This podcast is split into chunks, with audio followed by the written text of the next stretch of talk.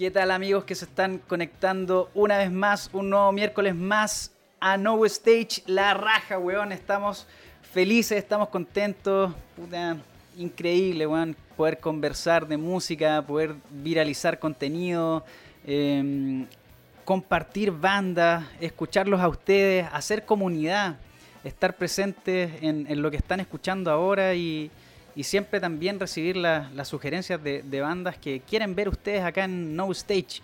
Así que agradecidos por supuesto de, la sintonía que estamos teniendo, agradecidos de todas las personas que, se conectan y que comparten con nosotros miércoles a miércoles acá en No Stage, eh, haciendo en vivo y en directo y por supuesto a quienes nos escuchan eh, a través de podcast o que nos escuchan a través de de YouTube o Facebook, que son las plataformas donde subimos cada capítulo, también en Spotify, Tidal, etc.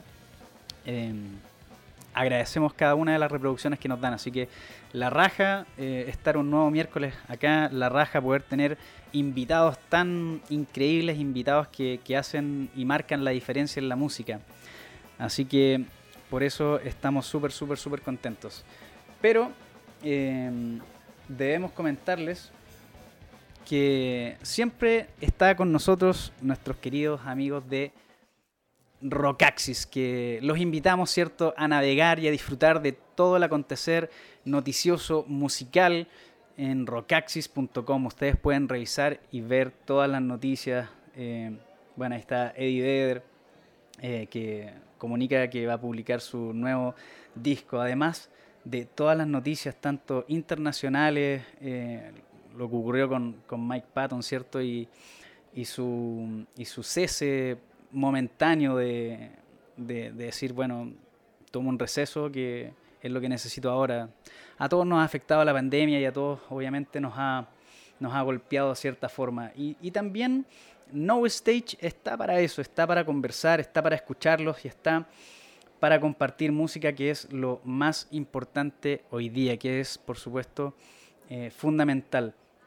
Vemos ahí, por supuesto, todas las noticias en el carrusel de, de Rocaxis. Y ahí también tenemos la presencia de nuestro invitado esta noche, que vamos a conversar de música, vamos a conversar de, de su vida, de una montonera de discos que tiene publicados, porque en realidad eh, nuestro invitado hoy día eh, es de alta convocatoria y es eh, la banda sonora de muchos eh, metaleros, ¿cierto? Acá en, Chile y en, y en, el mundo, de metal progresivo. Nos vamos entonces sin más eh, para conocer a nuestro invitado.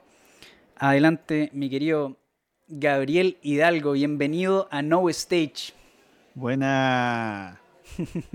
Oye, la raja, pues, contento, feliz de tenerte acá, feliz de que hayas aceptado la invitación y mm, dichoso de poder conversar contigo y revisar cada una de tus publicaciones, cada una de, tus placas que has, que hecho con tantas bandas, en realidad. Ardua tarea. Wow, este quizás puede ser uno de los capítulos más largos que, vamos a tener acá en, en No Stage. Sí, no, no, no. Tómate la confianza, tómate la confianza en, hablar sin tapujo y, por supuesto aquí nadie te va a cortar y nadie te va a censurar. De eso también trata No Stage. Este primer salud va por ti, eh, este primer salud va por la gente que se está conectando a nuestra comunidad eh, No Stage. Así que saludcita, Gabriel. Salud. Genial. ¿Cómo has estado, Gabriel? ¿Qué ha pasado contigo en, este periodo que, la música se nos fue a foja cero? Eh, sí, bueno, la música en vivo, claro, decir, ¿cierto? Claro, claro, claro. que son los shows, eh, porque en el fondo, eh, bueno, hay, hay muchos tipos de, de músicos, por supuesto, sesionistas, ¿cierto? Tiene compositores gente que hace su propia música, etcétera. Y, y no sé, pues, yo, o sea, si bien, claro, lo que hago en general son tocar con bandas en vivo, eh, lo que más hago al, a la par con eso son clases y, eh, y yo hago mi, o sea, mis discos con, con, las bandas con, que, que, tengo. ¿cachai? Entonces, esa actividad no, no ha cesado mucho. ¿Ya? De hecho, el, año pasado eh, estuvimos trabajando con BPS en lo que fue nuestro segundo disco de estudio, que es el, Privatopia, que está aquí, que salió en abril de este año. Y ahora estoy trabajando en un nuevo disco eh, solista. Entonces, eso, eh, digamos, eso no, ha parado, se ha hecho de distintas formas. Yo creo que eso es una de las grandes diferencias. O incluso, además de, las dos bandas que te mencioné, con, con Inferno Doll, es otro proyecto donde yo oficio más de productor, eh, también estamos trabajando en un disco, entonces, claro, eso, eso no ha parado, se está haciendo de otra forma, obviamente mucho más de manera remota en algunos casos, más, más trabajo de laboratorio, que, que, yo creo que igual, igual ha sido choro en cierto sentido, al, menos para mí, porque, he podido cambiar un poquito la forma de hacer las cosas y eso a nivel creativo creo que es súper bueno quizás, claro, ha cambiado el formato. Para las nuevas generaciones eh, se hace mucho más fácil eh, poder estar conectado en un computador, quizás poder tener eh, sesiones de grabación en Pro Tools o diferentes tipos de software y poder enviarse cierto las pistas, los archivos. Pero para las personas que son ya más vieja escuela, uy, en realidad se hace un poco más complejo. Sí, sí, sí, yo, yo creo que mm, Claro, tiene, tiene que ver con, el hecho de que cada vez más y más la música se hace desde el computador, no, no hacia el computador, pero, pero yo he, podido balancear eso igual. Yo, creo que, yo creo que el disco de BPS fue bastante de laboratorio, ¿cierto? De hecho, muy, muy desde el computador. Pero lo que estamos haciendo ahora con, con Hidalgo es un poquito distinto, tiene más que ver con un trabajo tipo taller. Quizás más adelante podemos hablar un poco de ese proceso para explicar. Oye, ¿y qué ha pasado con, con Gabriel Hidalgo en, en, todo este tiempo de, de pandemia, de, estallido social, de, de, escuchar cierto lo que, lo que la gente dice y expresa en, en las calles, ¿cierto? Eh, bueno, obviamente te, te, afecta, ¿cierto? Yo... Eh, para, para el estallido yo llevaba eh, nueve años eh, viviendo en, el centro. Entonces, claro, lo, lo, viví súper de cerca y, y, justo, justo antes de la pandemia me, cambié a, otro lugar donde, donde ahora tengo mi espacio, digamos, para poder trabajar y eso también ha cambiado mucho mis, de nuevo, las maneras de trabajar, los tiempos, qué sé yo. Entonces, claro, el, tema del estallido yo creo que igual de una u otra manera se ve reflejado en este disco, en el Privatopia. Tiene, es, como, es ineludible en realidad, ¿cachai? Como que uno podría decir, ya, podemos hacer un disco del estallido o, no vamos a hablar del estallido, pero, pero al final como que igual, como al esquivar el tema o abordarlo, igual lo estáis tomando en consideración, ¿cachai? Claro, es eh, parte de la temática del colectivo general. Y no sé, pues, y además que es algo que, viviste, pues, entonces que eso no se cuele hacia lo que tú estás haciendo sería muy extraño, ya eso sería bien esquizofrénico en verdad. Lo, mismo con la pandemia, pues ya el hecho de estar encerrado, toda esta etapa del paso a paso, ¿cierto? Las cuarentenas, qué sé yo, eso, eso se ve reflejado en, en tu música porque es algo que estáis experimentando, al menos siento yo. Claro, se ve reflejado eh, el sentir que, tiene el peso de la pandemia, quizás en alguna idea que se te va ocurriendo o algunas frases que van saliendo, tanto fraseos de guitarra como, como fraseos eh, melódicos. Eh, es importante también, importante poder ver de alguna, de alguna forma eh, que no sea la, pesimista de, decir, chuta, estamos encerrados y por qué pasa esto y echarnos la culpa unos a los otros y quizás darle, darle la vuelta, ¿cierto? ¿Cómo, ¿Cómo pudiste ir dándole la vuelta a este, a este nuevo formato de vida que, nos agarró a todo el mundo? Mira, yo, creo que el, claro, el tema del, del encierro puntualmente para mí el, el, hecho de hacer los discos, o sea, y, en particular el, el, del año pasado, esa fue mi, mi, terapia o mi manera de, de poder lidiar con él, ¿cierto? Em, eh, todo, todo el encierro físico, poder liberarlo a través de la, la música, ¿cierto? Que era, era, el único lugar donde podía ir, eh, escapar, por así decirlo. Entonces, eh, para mí el, el, el, el, hecho de haber elaborado ese disco en, en, en encierro, con, con, los toques de queda, toda la cuestión, creo que sirvió para, para lidiar con eso. Claro, son hartas horas, eh, hartas horas de encierro, hartas horas de días y noches de, de poder ir agarrando ciertas ideas que, que vienen. pensar, claro, claro y, todos los rollos mentales que te pasáis. claro, o sea, imagínate eh, estar de la noche a la mañana encerrados porque afuera hay un virus que te mata. Qué, qué loco, ¿no? Sí, pues. Sí, Qué loco. Oye, y, mm, eh, cuéntame cómo, cómo fue esta dinámica para trabajar con tus colegas en, en, los diferentes proyectos que estáis abordando hoy en día. Eh, bueno, con, con, con, BPS pasó que mm, estábamos, bueno, a comienzos del año pasado, eh, un, poco desarmados por, por, por, por eh, ¿cómo se llama? Porque el, el, el, line-up se nos, se nos desarmó un poco, ¿cierto? Eh, dejamos de tocar con, con, Guille, que fue nuestro baterista desde el comienzo del proyecto. Y, y bueno, y, encima de eso vino el encierro y, y como que no había, eh, no había nada que hacer, por así decirlo. Y claro, yo decidí empezar a hacer este nuevo disco y, y de hecho teníamos un material grabado de antes, pero estaba eh, hecho con, con, dos miembros de la banda que ya no estaban, que era el Diego bajista y, Guille baterista. Entonces decidimos guardar eso para, no sé, quizás más adelante o, para siempre, no sé. y, y, y, partir de cero, por así decirlo. Entonces empezamos a hacer estos temas y, yo, claro, empecé a armar las canciones con, con, un baterista virtual en mi cabeza. O sea, en el fondo en el computador tú puedes poner una batería y todo. Claro. Pero, pero, pero uno como que, no sé, pues, tal como un, un, director de cine o un guionista puede hacer personajes como pensando en cierto actor. Claro, yo, yo hago una batería pensando en algún tipo de baterista. No, no uno en puntual, pero, pero como que, que reúna ciertas eh, características.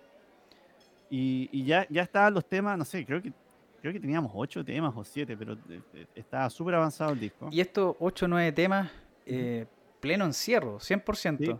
Sí, 100%, 100%. ¿Y de cuánto tiempo estamos hablando ya desde que se originó, por ejemplo, una idea de, de, abordar una canción y luego otra y otra, desde maquetear hasta ya finalizar?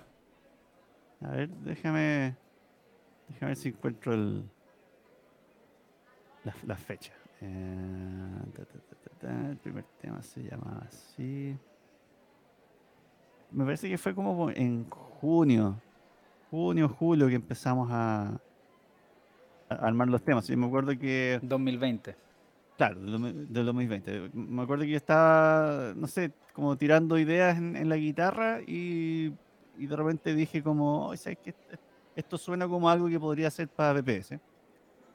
Y se lo mostré a los chiquillos y fue como, sí, está, está bacán, como que suena, suena, suena que puede ser eh, material de la banda. Entonces dije, ya, filete, eh, por, por, aquí va. aquí, aquí ya se encausó algo.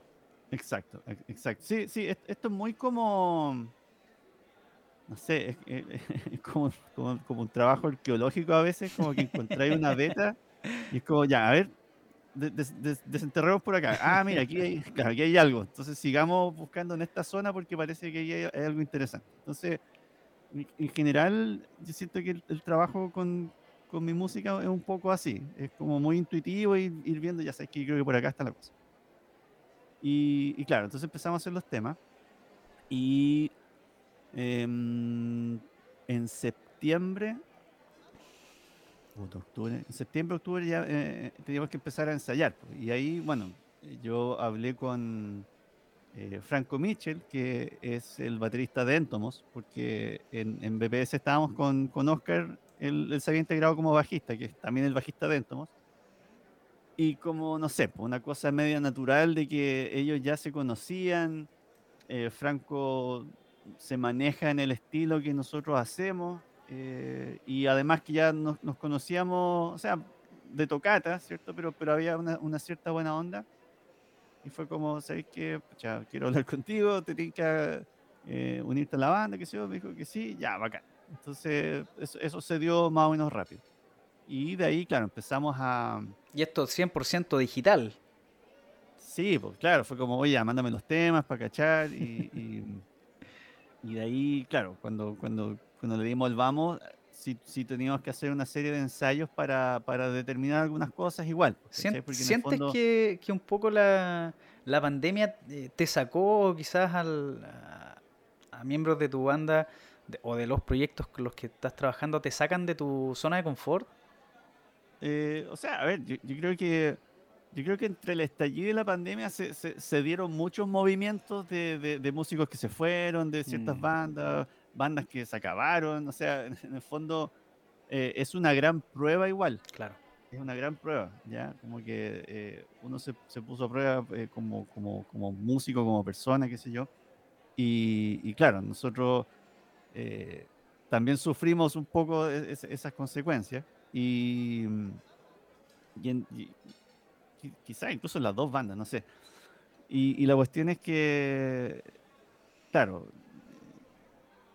después de, después de, esta parte como de, de, laboratorio, obviamente tuvimos que ir al, al, al, mundo real porque igual uno a veces tiene esta idea de, hacer las maquetas y eso es exactamente lo que se graba en el estudio, ¿ya? Y hay que tocarlo a la pata, qué sé yo. Claro. Pero yo cada vez más como que trato de, aterrizarlo y, de que esto se adapte a, a, la gente que está tocando esto. En el fondo uno no está lidiando con máquinas, sino que estáis lidiando con personas y además cada vez más eh, me interesa el, el, input que puedan traer los otros músicos. Porque mm. yo, claro, si bien llevo tocando una buena cantidad de tiempo, puedo decir como ya, yo sé cómo se hacen las cosas, ¿cachai? Esto es así, así, así. Pero eh, me gusta cuando otro músico yo le puedo dar el espacio para que aporte algo y, te tira algo que, tú no, no, pudiste prever y decir, ah, bacán, qué, bueno que tú lo ves de esta forma porque enriquece un poco el, proyecto, la música. ¿ya? Sí, creo que al final es eso, como siempre estar al, servicio de, la música, ya no, no del instrumento, ya que eso, eso es una cuestión que nos pasa caleta en el, en el metal sobre todo, como, como hay un periodo de formación donde uno tiene que practicar mucho, mucho, mucho. Eh, uno como que se obsesiona un poquito con, con, el instrumento más allá de la música. ¿ya? Mm. Entonces, a veces siente que lo que uno toca es más importante que la canción. ¿ya? Y eso siempre es, es como peligro, ¿ya? porque en el fondo y esto, esto lo aprendimos con el, con el David Prater, el, el, productor de, de, de Living and Words, que trabajó con, con, Six Magics en el Behind the Sorrow, eh, donde él decía, mira, me da lo mismo si trabajaste toda la noche en el tema, si el tema es malo, es malo.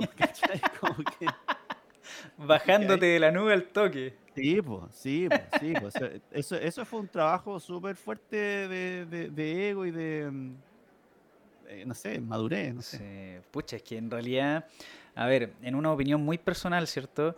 Eh, el metal, el metal progresivo, el speed metal eh, y todas las ramas que se derivan del metal, se requiere bastante virtuosismo en, en, la guitarra y, en, en, la, en, cualquier instrumento que se toque, ¿cierto? Entonces, este mismo virtuosismo te lleva a decir, claro, en realidad no sé, tengo canciones, ¿cachai? Que son a toda raja o pasadas que son, weón, mm, harto mm, pirupiru, mm. ¿cachai? Piru, y, aquí, weón, la hice y te encontráis con un productor que te dice, loco, no, weón, ¿cachai? y además que esa parte complicada es súper reemplazable por otra parte complicada. Entonces, entonces, ¿qué representa eso? Claro.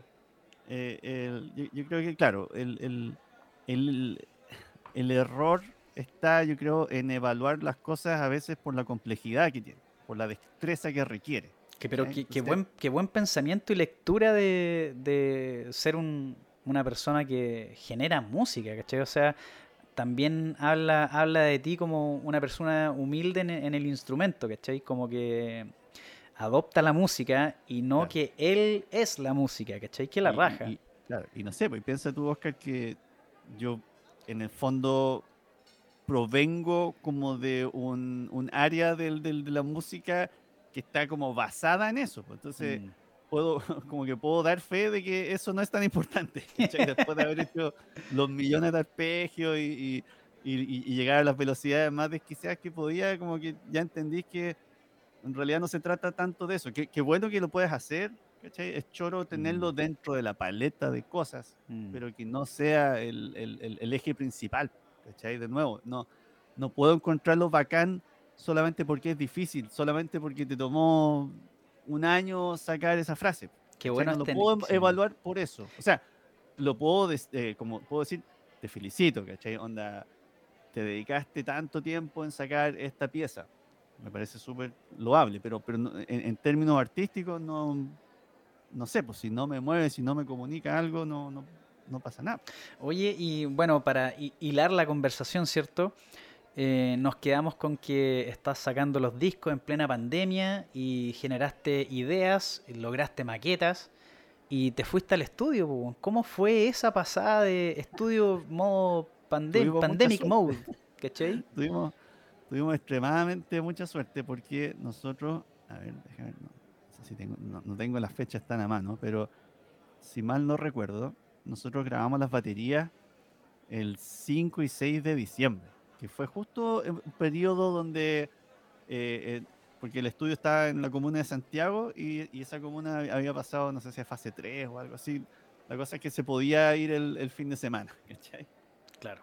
Y, y ahí, claro, alcanzamos a grabar y de nuevo, pum, eh, fase 2, cuarentena el fin de semana o, o fase 1, ya, no, ya- ya no me acuerdo, pero, pero fue una cuestión como que alcanzamos justo. Entonces, como las baterías es lo único que, que, yo necesito grabar en un estudio de verdad, el resto lo hicimos acá en, esta misma pieza. Aquí grabó el Checho, aquí grabé yo, grabó eh, Oscar, el bajista, y- y el resto se terminó indoors. Y esa, esa dinámica de, de puro verse los ojos, ¿cierto? De, de estar todos con mascarilla y, oye, la pregunta clásica, ¿y te vacunaste? ¿No te vacunaste? ¿Cuál te tocó? ¿Cachai? No, y, y esto fue pre, pre vacunas, pues, sí, sí, esto fue el año pasado. En la todavía locura no- misma de la pandemia. eh, o, o la paranoia, porque en el fondo Claro. es como que no sabéis qué va a pasar, pues, ¿cachai? Y, y- y te la jugáis nomás. Oye, fondo, pero qué la raja, weón. Qué ímpetu, weón, eh, para con la música, ¿cachai? La raja. Los Sí, felicito, weón. Sí, sí, sí, claro, yo, yo, yo siento que fue a- a- algo, algo quizás egoísta o, o con una cruzada personal. Yo, yo sentía que esto era algo que, que tenía que hacer, ¿cachai? Y, y, y, y vuelvo un poco a lo que conversábamos antes de la transmisión, como este, este ímpetu.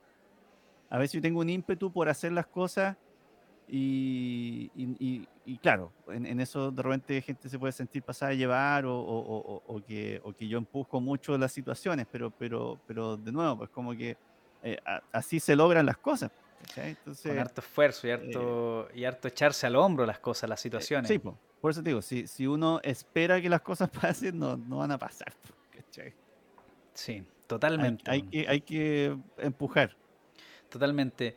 Y mm, para llegar ya como al, al, al clímax mismo de tener, ¿cierto? El, el disco ya editado, procesos de máster, ¿cierto? Eh, ¿Cómo fue eh, el recibir el, el- el disco físico, el, ya tenerlo en la mano y decir, weón, esto lo logré en plena pandemia, váyanse toda la concha a su madre, weón? Te voy a contar una, una triste historia. Acompáñame a ver esta triste historia. Vamos, weón, vamos, Eh, vamos. Ya, como de nuevo, todo esto es eh, en, en encierro. etcétera, Pandemic etcétera. mode. Pandemic Mode, exactamente. Eh, yo envié los archivos al- a, la, empresa que, que hace los CD, ¿cierto? Y ya, no sé, pues van a estar listos en mayo, 15 de mayo, voy a poner una fecha así, Ujú. X. Ya, bacán, 15 de mayo, ok. Eh, fui, a, fui a la bodega en la, en- en la afuera de Santiago.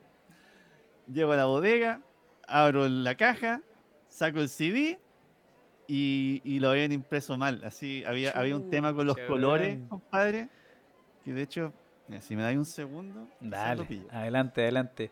Estamos haciendo en vivo y en directo No Stage con Gabriel Hidalgo, un representante del metal progresivo increíble, weón. Top de línea acá Ya. en Chile.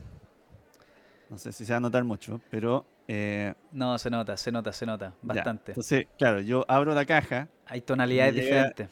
me llega esta lecera, ¿cachai? Y es como, oh, ¿en serio? Y como que, claro, yo en un microsegundo dije, ya, igual los vendo así. como por la desesperación. Pero, pero claro, cada, cada vez que lo miraba más fue como, oh, no, sabes que no, no, no se puede. Nos representa el espíritu de lo que queremos. No, no, y, y- y lo que decís tú, pues, ¿cachai? Sabes que, mira, hicimos esta cuestión entre toque de queda, eh, cuarentena, ¿cachai? Eh, alcanzamos justo con la batería, etcétera, etcétera, etcétera. Y en, la, y en la línea así de llegada, te tropezáis con esto, es como. Entonces, bueno, ahí, claro, le, le mandé un, un WhatsApp a la persona encargada. Y, y, bueno, cachó el tiro que, que- que- que, claro, que eso no era ni, ni cerca a, Claro. a lo que se había enviado como referencia. Y ahí tuvimos que esperar como un mes más. Y, y claro, entonces después, ya ahí cuando fuimos a buscar de nuevo los, los discos, ya lo vi y fue como, ah, ya, sí, ahora sí. Ah, y sorry, entre medio, yo tuve que ir a la imprenta para, para la prueba de color. Dar vistos buenos de color, claro. Es súper importante eh, cuando estáis sacando un material, por- claro, por cuando estáis encierro. sacando un material hiper profesional, ¿cachai? Que te estáis sacando la cresta Mm. eh, y que, que te llegue eh, el disco con los colores que no corresponden. Chucha, weón. ¿cachai? Estaba como para meme, ese como, ¡nah!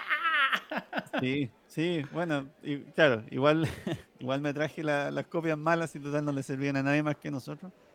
Y, y siempre me sirven justamente para esta elección. Por, por favor, siempre hagan la prueba de color. Eh, Hay, hay bastante variación en la tonalidad. sí, Bueno. sí, Eh. Gabriel, para que vamos conociendo eh, con quién estamos conversando, ¿cierto? Eh, para aquellos que no conocen a Gabriel Hidalgo y que están conectados a No Stage, eh, me gustaría que en breves palabras nos pudieses comentar qué es lo que vamos a escuchar ahora. Sé que es del proyecto Hidalgo, un proyecto Ah, tuyo, y que el tema se llama Callisaya. Callisaya, exacto. Eh, bueno, este es el tema que abre el Kelmuya, nuestro cuarto disco de estudio. Eh, este disco tiene la particularidad de que contamos en el bajo con Jorge Campos, bajista insigne, ¿cierto? De Congreso, Fulano, exacto. Santiago Nuevo Extremo, también con una gran carrera solista. Y es como un lujo en verdad, porque ya no, no es una cosa que él haga que, que como sesionar para otras bandas ni nada. Entonces, para mí, en el fondo fue un honor que él haya accedido a participar. Y, y bueno, y este, este cuarto disco es, es bien introspectivo. Bueno, me, me parece que tú lo escuchaste. Sí. eh, tiene, claro, tiene una volada bien entre la psicodelia y el metal progresivo. Tiene una volada bien volada. sí, la raja. Sí, no, no se volverá a repetir. Hay, hay temas como de 8 minutos, hay uno de 12 o 10. No, pero por favor. O sea, em, para mí quizás uno de los discos que más me gusta de tu discografía, eh, no solamente por la exquisitez eh, de canciones que se mandaron, sino que también por el arte eh, gráfico que lograron conceptualizar. Eh, Bueno, mención importante a Roberto Fernández. Ya Roberto, él se ha encargado de muchas portadas, bueno, la- la- las de BPS, las de Hidalgo. Trabajado con, con hartos músicos, eh, ¿cómo se llama? Bandas de aquí de la escena. Eh, seco. la raja, Un bueno. saludo para Roberto. Oye, sin más, nos vamos entonces a escuchar eh, algo de, de este muchacho que se está abriendo recién en la música, don Gabriel Hidalgo. Humilde- humildemente que saca su, su proyecto Hidalgo, ¿cierto? Con este tema que vamos a escuchar ahora que se llama Callisaya. Nos vamos con eso entonces, muchachos.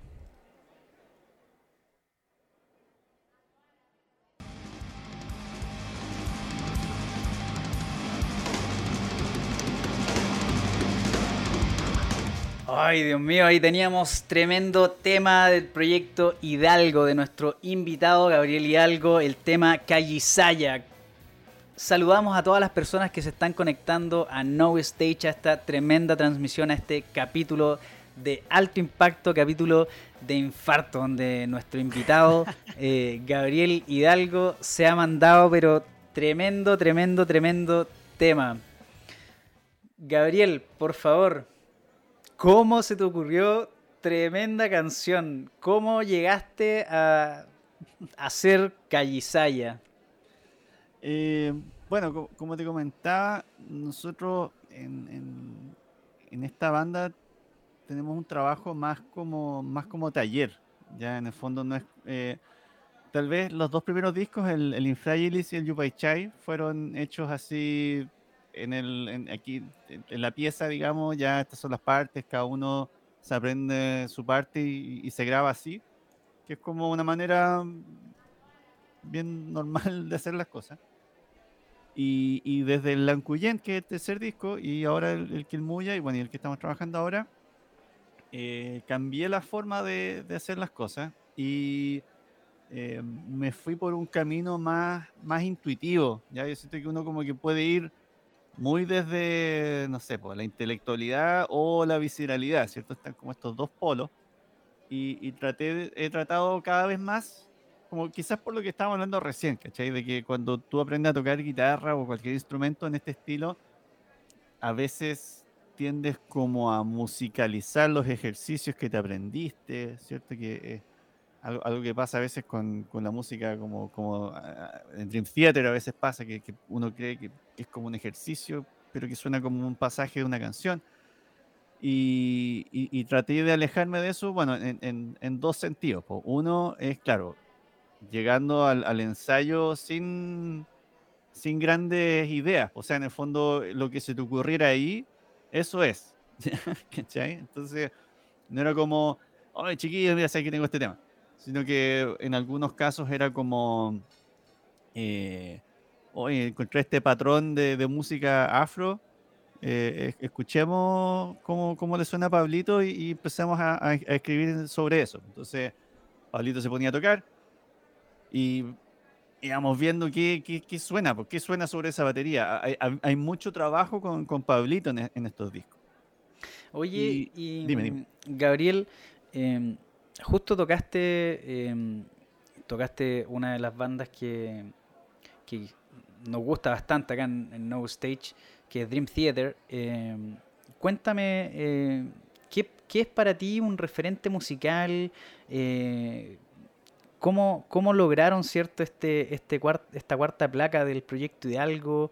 Em, basándose en alguna idea, en alguna sonoridad que escuchaste por ahí, em, en alguna en algún riff que, te llamó la atención de, alguna banda, ¿cachai? ¿Cómo, ¿Cuáles son para mm. ti estos, estos grandes referentes que, que logran que Gabriel Hidalgo componga tamaña creación? Mira, yo creo que, o sea, hay un tema Claro, como siempre diferenciar entre influencias y referentes, ¿cierto? Claro, como que cuando, cuando tú estás influenciado es como que tú ya sonáis como Dream Theater, ¿cachai? Pero, pero si es tu referente, yo creo que es, es, distinto. Como que, no sé, por ejemplo, actualmente dos bandas insignes para mí como referentes son King Crimson y Killing Joke, por ejemplo. ¿ya? Brutales y no, o sea, y hay muy pocas cosas en la música mía que suenen como eso. Por supuesto. Pero, pero en el fondo, eh, la manera que tienen ellos de hacer las cosas es lo que me atrae.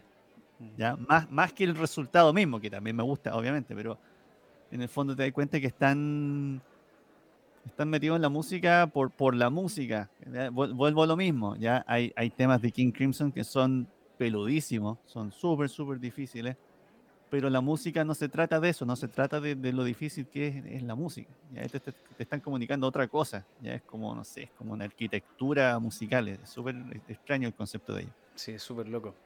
Eh, em, entonces yo creo que, claro, yo para el, puntualmente para el que el Muya, sí, sí me puse a escuchar mucha música setentera, eh, hay un proyecto súper bueno de Tony Williams que se llama el New, New Lifetime donde toca Alan Holsworth, em, no sé, Jean-Luc Ponty, eh, bueno, Osric Tentacles, que no es setentero, pero, pero tiene como esta onda mm. más, más retro igual. Em, como que traté de buscar otras bandas que hayan podido solucionar el tema de no tener letra. como que, eh, otra banda más moderna es eh, Nerve de Jojo Mayer, que es un baterista de jazz, electrónica, tiene, de todo. Y, entonces ver cómo, cómo ellos solucionan este problema que, es no tener un cantante o no tener letra, en este caso, porque igual nosotros ahora sí tenemos cantante, pero no, no, no, no es como un vocalista, sino que la voz es un instrumento más. Justamente. Em, de hecho, yo creo que, claro, este es un, un concepto que me enseñó un, un, artista, un pintor, un chileno que, que conocí en, Holanda, de hecho. Él, él, él me explicó, pues, por ejemplo, los que estudian pintura van al museo a ver las pinturas, no, o sea, apreciar la belleza del cuadro. Apreciar el arte en sí. Pero ver cómo solucionaron, eh, no sé, pues, cómo usaron el color aquí, sobre el material que trabajaron, cómo solucionan problemas. Cómo lo resuelven. claro, yo ahora la música en general la escucho así. ¿Cómo, cómo, cómo resuelven este tema? ¿Cómo, cómo hiciste esto? ¿Cómo, ¿Cómo llegaron a esto? Entonces, es, es un foco muy distinto al que yo tenía cuando tenía 20 años. Que era en el fondo muy enfocado en, en, la rapidez y, y, como, como en la destreza. Que, que, está bien, es súper choro, es como jugar Super Nintendo mm. o, bueno, Play 4 Oye, y, y, si nos vamos moviendo un poco por, por las edades, ¿cierto? De, de Gabriel Hidalgo, ¿qué escuchabas tú, por ejemplo, a los 16, 17 años? ¿Con qué estabas pegado en, ese, en esa época?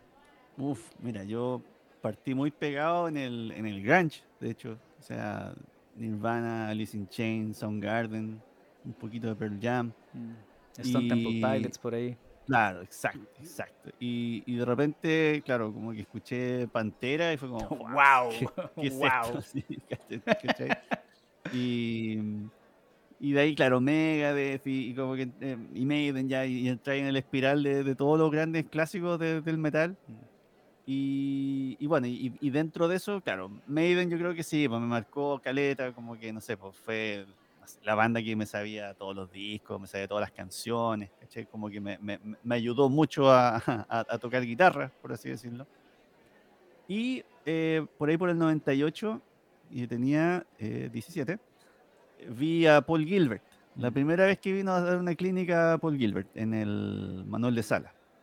Y, y claro, esa fue la primera vez que yo veía como, no sé, a unos cuantos metros tuyo, un guitarrista mega virtuoso, ¿cierto? Y mm. fue como, wow, así como que no, no sabía que se podía hacer eso en, la guitarra. A los 17 ya, ¿qué nivel de expertise podrías decir que, tenías en la guitarra? De repente capaz que te frustraba y en, oh, como crees que se hace esto, weón, o, no tengo tanta velocidad. No, yo, yo estaba súper consciente de que tocaba mal y, todo, o sea, cuando escucho, no sé, pues escucho... los ensayos que están aquí. Justo quería, quería referirme a, atrás, tu, tu biblioteca que tiene atrás, tienes cassette, tienes algunos VHS, por ahí. Sí, pues, sí, pues. Genial. VHS, DVD, CD, vinilo. Em, entonces, claro, de los cassettes tengo grabaciones de los ensayos de, de, mi banda de, colegio, digamos, y que, que también pucha, fue súper importante. Y destaco a Nicolás Savera, eh, Matías Andújar, compañeros de, la vida. Y eh, la cosa es que, claro, yo quizás yo no, no, sentía que tocaba tan mal, pero, pero, pero sí escucho y es como, loco, sí, tocaba súper mal. Y, yo creo que por ahí, por el 2000, recién empecé a, a, a, a tocar un poco mejor. Y, yo creo que cuando entré a, Witchblade, ¿cierto? Que eso fue a fines del 2000 o, o comenzó el 2001, ahí recién ya había logrado quizá un, nivel un poquito más, no sé si avanzado, pero, pero como competente, ya como que podía hacer cosas. Y, dentro de este bagaje, ¿cierto? De, ir descubriendo bandas, em, ¿qué es lo que quizás ya en, el apogeo, en el, en el éxtasis, ¿cierto? De, la guitarra, de, poder tocar con un, tempo mucho más, más rápido. ¿Qué, qué estabas escuchando en ese minuto? ¿Qué, Em, ¿Qué podría ser? De repente, ya por ahí subimos que te gustar todo, ¿cierto? Eh, un, un que, que, salió por ahí, o un, un Megadeth. Yo creo que, mira, una, banda que marcó caleta, pero que ya no lo escucho tanto, fue Symphony X, por ejemplo. ¿ya? Porque yo creo que en Symphony X, eh, al menos Michael Romeo, el guitarrista, eh, debe haber sido de los primeros que yo escuché que mezclaban súper bien esto de tener unos riffs bacanes y unos solos que son imposibles. Entonces, era como, era como, como que cubría todas las bases, ¿ya? Es algo que después, no sé, pues lo, lo, lo, pude percibir harto en Nevermore, ¿cierto? El guitarrista, el Jeff Loomis, también, pues hacía unos rifazos y además tocaba solo increíble. Entonces, como que eso, eso siempre me, me llamó harto la atención. John Petrucci. Sí, sí, sí. Pero, pero Petrucci todavía creo que es más como oh, los solos son increíbles, como que hay, hay riffs choros, pero pero no sé, pues, cualquier riff de Nevermore, así, al tiro lo, lo, vaciláis 10 veces más, no sé, eh, y, y, no sé, quizás yo, eh, pucha, desde la adolescencia en adelante siempre es como que estuve muy, muy, muy metido en el, en el metal, ¿cachai? Yo creo que, no sé, pues hace, hace dos años eh, empecé a escuchar más Spinetta, Stilidad y otras cosas que, que, que las disfruto caleta, pero que, claro, en su momento no, no, resonaban en, mí porque pues, quería distorsión y doble bombo y, velocidad, Claro. Y todavía lo disfruto, por, supuesto. Y hoy día, Gabriel, em, ¿qué es lo que tú disfrutáis? Que por ahí hay unos vinilos. ¿Qué, qué, qué es lo que escucha hoy día eh, Gabriel Hidalgo? Vámonos acá cerquita, ¿qué, ¿qué, es lo que tú disfrutáis en lo nacional, música nacional que, que esté en tu, en tu colección ahí? Eh, bueno, a, propósito que está eh, eh, de 40 aniversario la altura de Machu Picchu, yo creo que eso siempre lo, lo, he revisitado muchas veces, un poco por lo mismo que hablábamos de, las soluciones, cómo, cómo solucionaron esto, ¿cierto? es una es una plantilla importante, mm. creo yo, dentro de lo que es la, la, fusión latinoamericana, porque, porque en el fondo, si bien yo no llevo la bandera de que estoy haciendo fusión latinoamericana, sí es una parte importante de, de la música que, que, hago como solista. O sea, hay mucha presencia del sello octavo, digamos, estos, ritmos más, más de cueca, más acultrunados también. Es una frase que quizás la poderosa muerte es un himno, un tremendo himno, para, para todos. es un, es un temazo.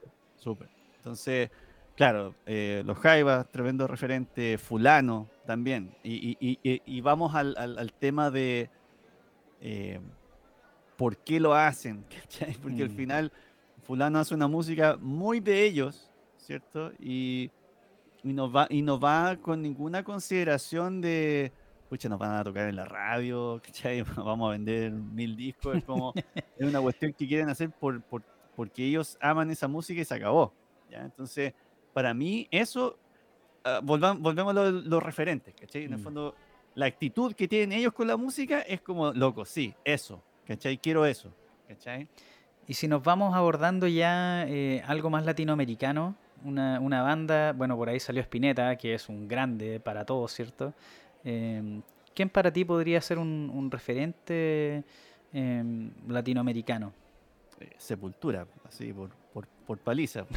Yo creo que es como, eh, de, nuevo, dentro de este ámbito de, de fusión de, de, raíces y, metal, pucha, el, el, Roots, incluso en el que yo CD ya, ya tenía cosas que iban para ese lado. Y, y, no sé, pues te fijáis, a, mediados de los 90, atreverte con, con, con esa propuesta era súper jugada. Como que hoy en día ya, claro, que, que le metáis eh, una batucada o, tocar en C octavo es como, es como normal mm. casi. Si, si yo, yo, hago fusión con la cueca es como ya eh, eh, está. Mm. Pero hace, imagínate, ya más de 20 años eso, eso era algo súper original. Entonces, eso, claro, eso es referente eh, brutal. Angra también, eh, algunos discos. Eh, y no sé, pues Kiko Loureiro, tremendo guitarrista, pero, pero a nivel más general me, quedaría con, con Sepultura en, lo que tiene que ver con, con metal. Bueno, para seguir conociendo más de, la música que ha integrado Gabriel y algo, eh, nos vamos a escuchar, ¿cierto? Eh, Violent Passion, ¿cierto? Con el tema Electric Clocks. No sé si quieres eh, mencionar algo previo a, lo que vamos a escuchar. Em, no, no, solo disfruten el, disco, ¿cierto? Hecho en pandemia, ¿cierto? Entre paso a paso, ¿cierto? Con, carátula mal, impresa. es, todo, es toda una conquista personal, yo creo, haber sacado este disco. Este tremendo, este tremendo disco. Bueno, sin más, nos vamos con esto. Así que, muchachos, eh, que lo disfruten.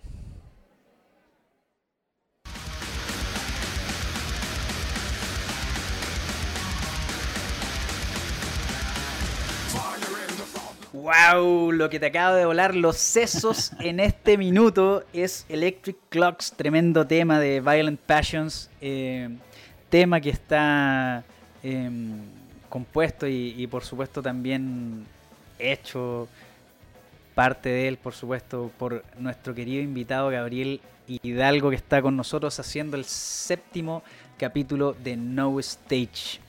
Gabriel, ¿qué es lo que acabamos de escuchar en este hace breves segundos? Tremendo tema, eh, a la audiencia sin duda le voló la cabeza porque a mí sí lo hizo, la cagó. Eh, bueno, e-, ese era el objetivo del tema. Oye, es que te te toma ni no te suelta de principio a fin.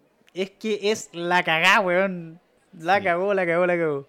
Sí, bueno, mira, yo creo que mm, este, este proyecto BPS, bueno, marca un, retorno de, Sergio Panqueque Domínguez al, metal, porque en el fondo él, claro, había eh, iniciado en Six Magics, de hecho, él, él fue parte importante del hecho de que yo entrara a, la banda, como que él me presentó a, los chiquillos cuando estaban buscando guitarrista y, y, les pareció bien que, que yo, yo, me integrara.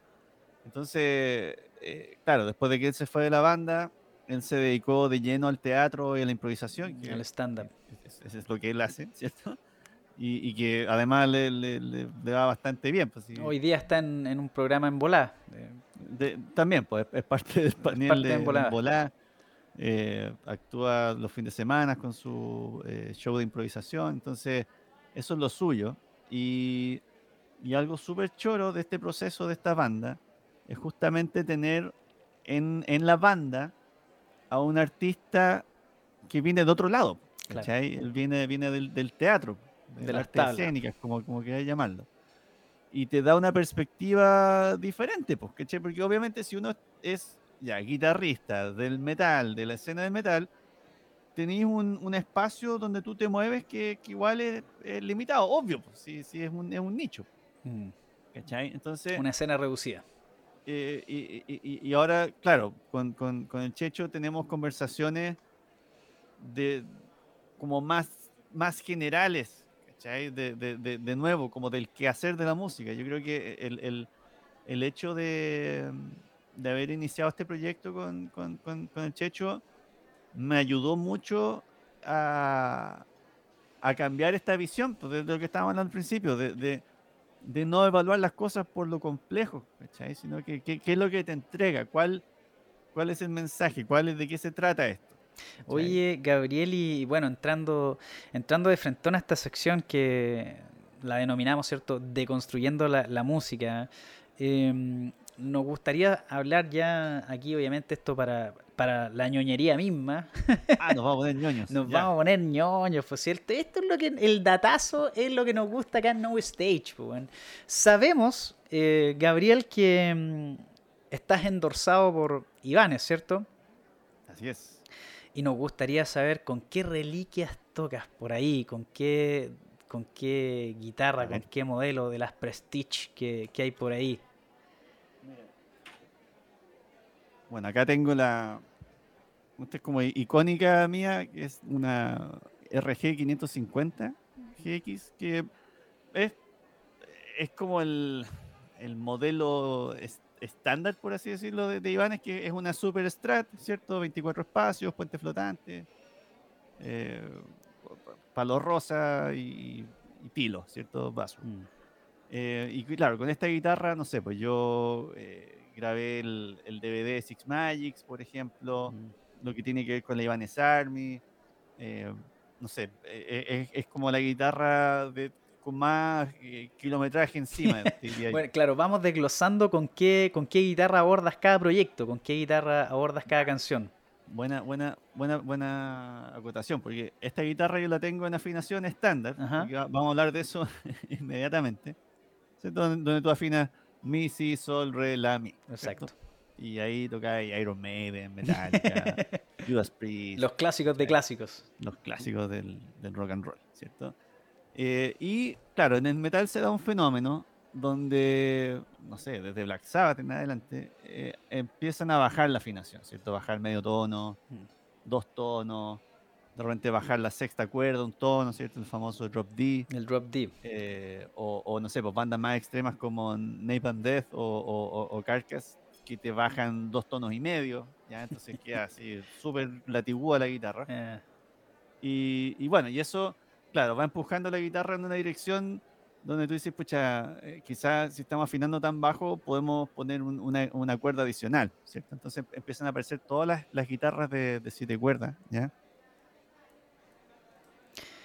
Estamos haciendo No Stage acá con Gabriel Hidalgo y estamos en la ñoñería misma, que es... Eh, sí, pero ¿qué la raja hablar de esto? Entonces, por ejemplo, claro, este, aparecen todo el. A, comienzos de los 90, eh, al menos en Iván es el, 91 sale la Universe y una, una, guitarra S, que son estas más flaquitas, ¿cierto? De siete cuerdas. Y esto yo creo que, claro, le, le da un empujón heavy al. Marca, un antes y un, marca un antes y un después. Sí, sí, sí, definitivamente. Y, y, y tení en gran medida también el nacimiento del new metal y, toda esta cuestión como más, más grubera, que, claro, en, muchos sentidos se, se, quedaban en la pura séptima cuerda y, eso es todo, ¿cachai? pero, pero en el fondo, no sé, pues son, son como más eh, opciones para el, para, el, para el músico, si tú quieres. ¿Y, con qué, por ejemplo, em, con qué guitarra abordas eh, Six Magics? con la guitarra blanca todo lo que es eh, el Dead Kings y el eh, The Secrets of an Island, que es justamente este, que es el, este el disco donde yo, entré a la banda. Ahí está. Pero para el disco siguiente, que fue el Behind the Sorrow, que fue el que produjo el, ¿cómo se llama? el David Prater, eh, ahí nosotros habíamos decidido también pasarnos a las siete cuerdas. Ahora, esto, te estoy hablando del año 2006. ¿Y esto, ¿y esto va en, una propuesta tuya o, en una conversación de banda en decir, oye, ¿qué te parece si abordamos un siete cuerdas ahora? Em, yo creo que fue más, bien de banda. Eh, e, era algo que yo tenía como súper... Eh, como tenía muchas ganas de hacer eso. ¿ya? De hecho el, tema, el tema Infragilis, que es del, del Ibanez Army, como que estaba pensado para que fuese con, con siete cuerdas, Pero, igual se grabó con seis y todo el tema. Pero, pero yo creo que, claro, era algo que, queríamos integrar desde hace tiempo. Y, no sé, pues, y, justo eso como que coincidió con el hecho de que eh, este productor nos decía, mira, la música de ustedes eh, es como, no sé, un, un Fórmula 1, ¿cierto? Que tiene chorro mil revoluciones, pero no tiene torque, ¿cachai? No, no, puede arrastrar una carreta, ¿cachai? Entonces yo quiero que ustedes sean como un tanque, ¿cachai? Que la cuestión arrastre un edificio si, si, si es necesario, ¿cachai? Entonces, Con un sonido bastante En, eso, claro, baja, baja eh, el, el, la velocidad, el tempo. y también baja la afinación, ¿cachai? Entonces se, produce ese, ese, ese, punto de inflexión, porque son, son dos discos súper distintos, bueno, tienen cantantes distintos, pero, pero siento que como en su, en su espíritu son cosas diferentes. Y mm, cuéntame, eh, ¿cómo vas abordando? Eh, porque uno se va casando, ¿cierto? Con un sonido, con una guitarra. ¿Cómo, cómo se genera este, este desapego de decir, bueno, voy a probar con otra hora, otro sonido. Ya, pues. Mira, yo. Eh, este destete, weón, de, de, las clásicas. Mira, yo no sé por qué, igual siempre tuve esta otra curiosidad de que, claro, tú, la, guitarra es al, contrario que el piano, porque en el piano tú tienes las notas que son y, y, no sé, pues, hay un puro sol, ¿cachai?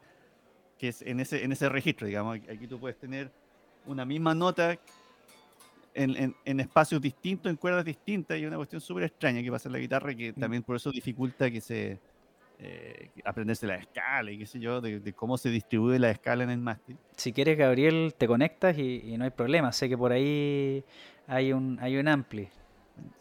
Bueno, ya. Para que seamos mañoños, pues. si vamos a disfrutar, disfrutemos,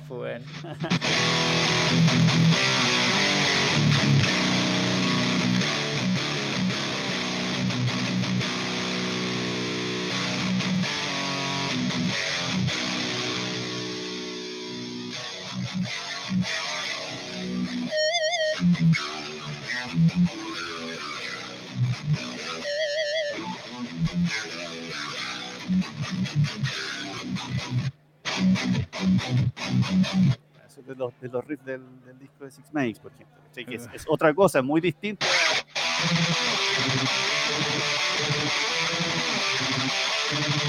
Que son cosas nada que ver, pues,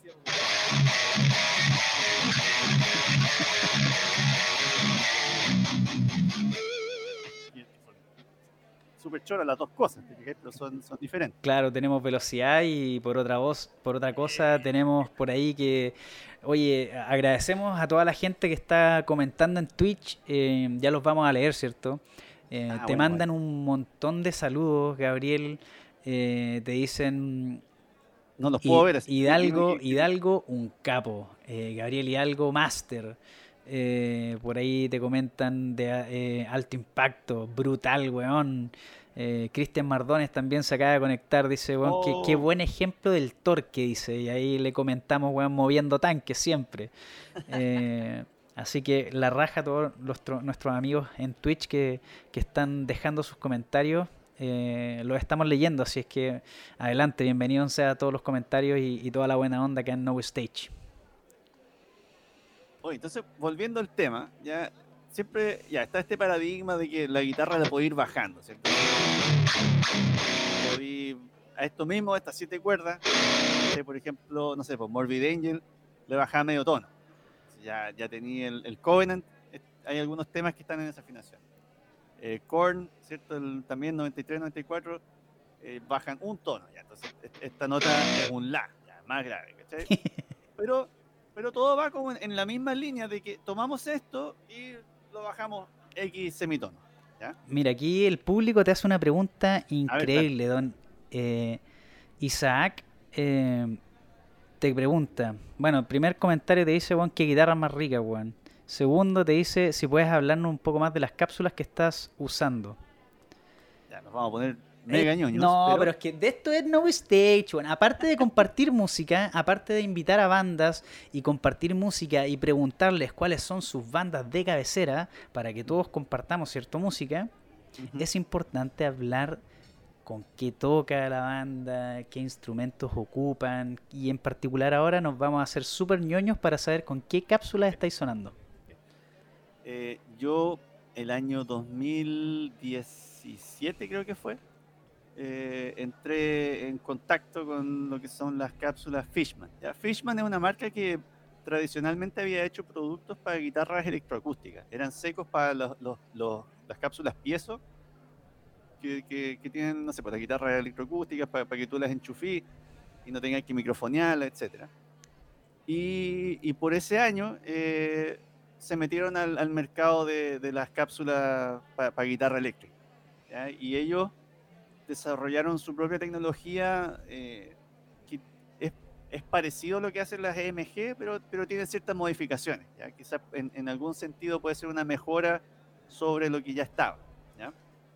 Y dos cosas que me llamaron mucho la atención de, de estas cápsulas eh, son, primero, cómo, cómo manejaba los graves, ¿ya? porque justamente, ah, e, bueno, esta, esta guitarra que es de siete cuerdas,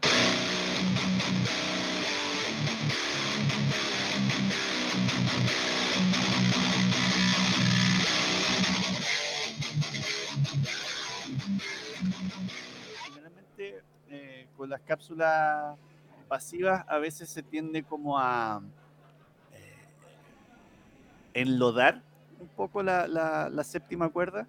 ¿ya? ¿Y con qué afinación estás ahora sonando particularmente? Esto está en afinación normal, pero con siete cuerdas. Entonces, mi, si, sol, re, la, mi, si. Entonces, igual esto, esto es normal, por así decirlo, ¿ya? Pero yo en ese momento yo ya estaba metido con otra afinación, ya que es el, el famoso Open C, ya que yo se lo saqué a Devin Townsend. Ya Devin Townsend, músico de Strapping Young Lad, mm. que grabó con Steve Vai en los 90. Exacto. Y, que ahora tiene una carrera solista bastante prolífica.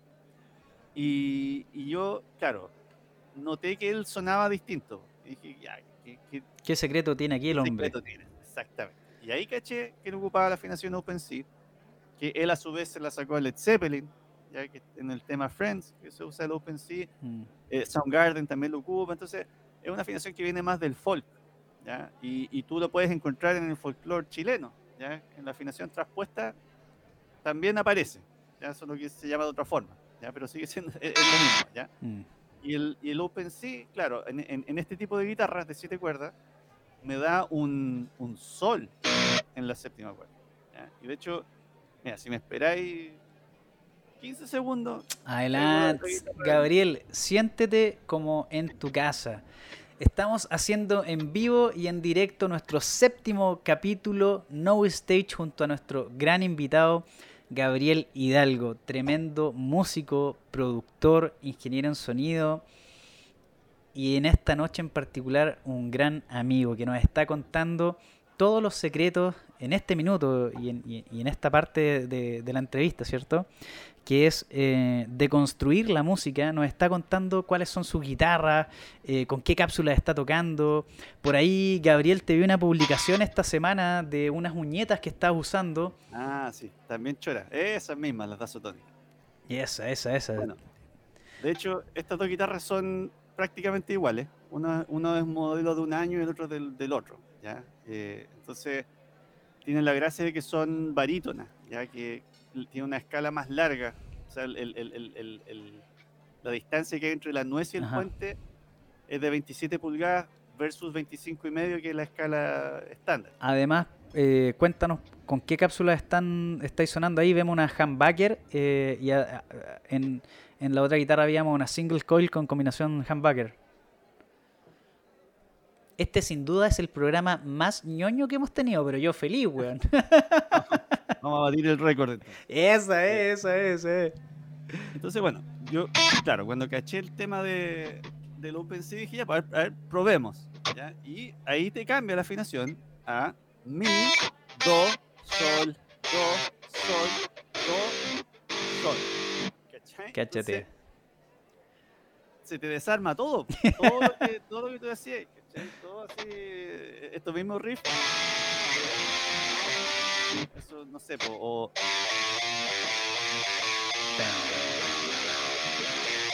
No, no, no funciona. No, no pega, no pega.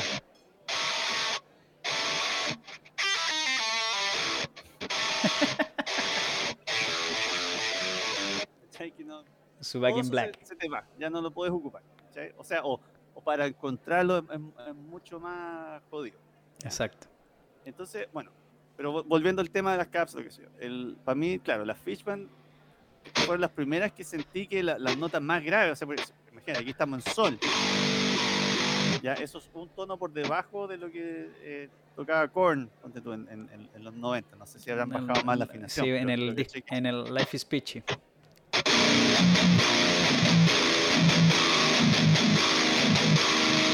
eso, una quinta aquí.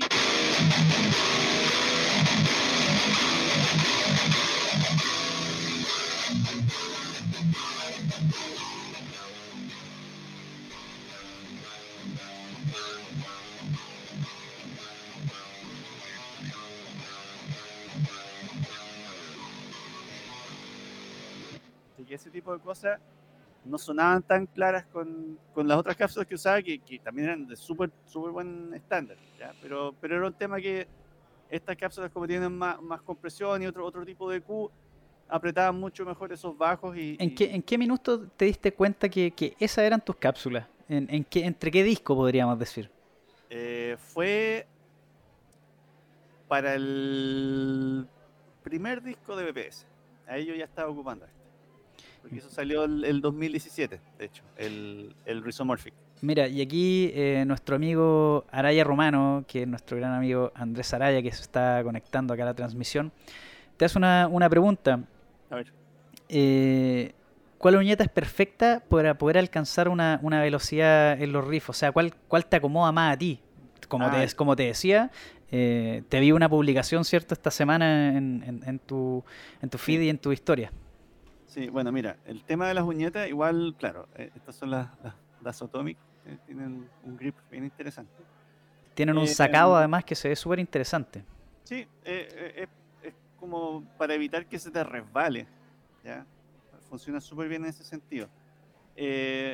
yo, claro, por muchos, muchos, muchos años he sido usuario de la serie Jazz 3, ¿ya? XL, ¿ya? Em, y, y esta, puntualmente, por ejemplo, es de 1.5 de grosor.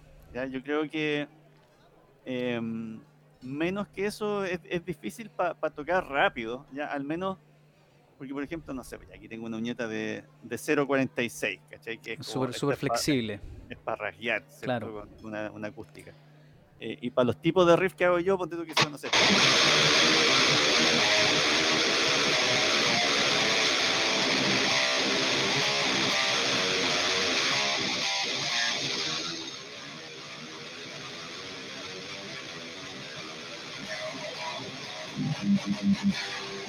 Tipo de cosas. Necesitamos firmeza.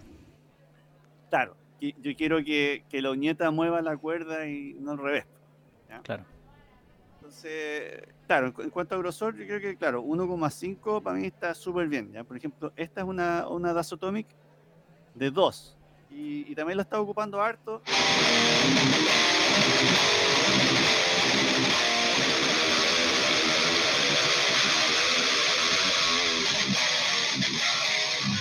De hecho, ellos mismos nos hicieron una, una, unas uñetas personalizadas mientras están. Pero, filet. Uf, fino. Esta creo que ya es como de 2,5.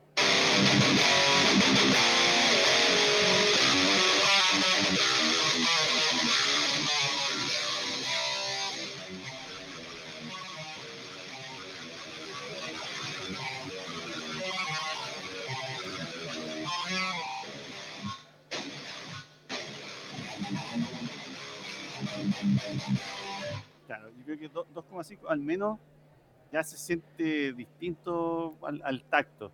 Es como para reventar un bajo ya 2,5.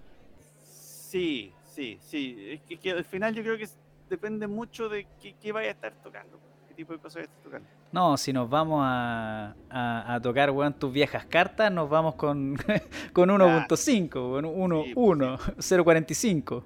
Yo creo que, claro, de, momento el, 1,5 es lo que más me, ha acomodado a mí. La raja, la raja. Oye, ah, bueno, y... y lo que me, preguntabas tú, ¿qué, qué, te, ¿qué, te, convenció de las cápsulas? claro. eso, el, el, sonido, o sea, cómo aportan los bajos, los graves, digamos, no se, no se revientan, quedan controlados.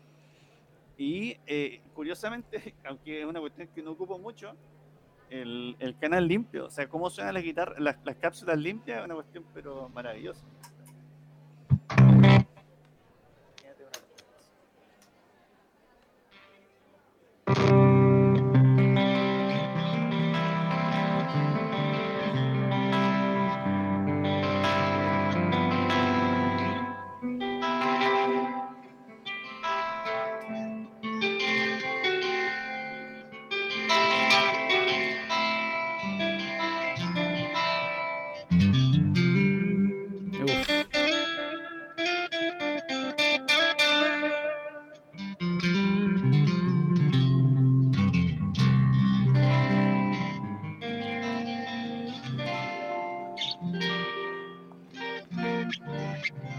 Me recuerda un sonido, me recuerda un sonido medio Ocean Size, que es como una, banda inglesa.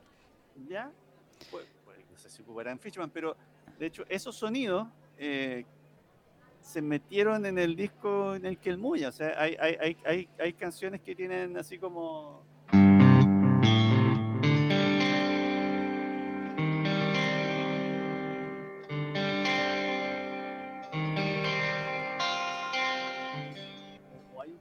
que, es pura guitarra limpia. El, tema que cierra el disco, pura guitarra limpia.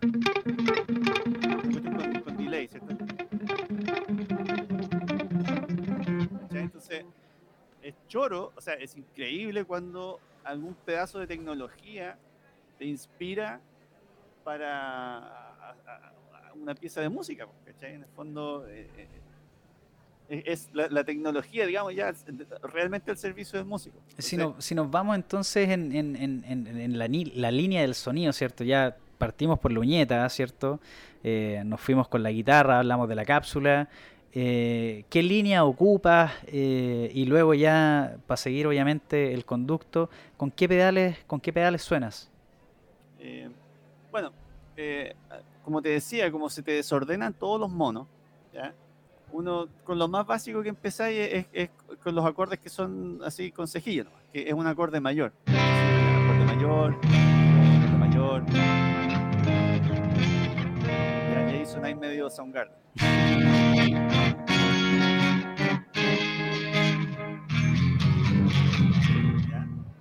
Eh, pero después vais descubriendo solo algunas cosas. Por ejemplo, cómo hacer un acorde menor en esta afinación, que sería así. Claro, suena muy distinto a cómo haría un, sería un Fa menor. como así un Fa menor en la, en la guitarra normal. Chucha, es otra cosa. descubriendo acordes.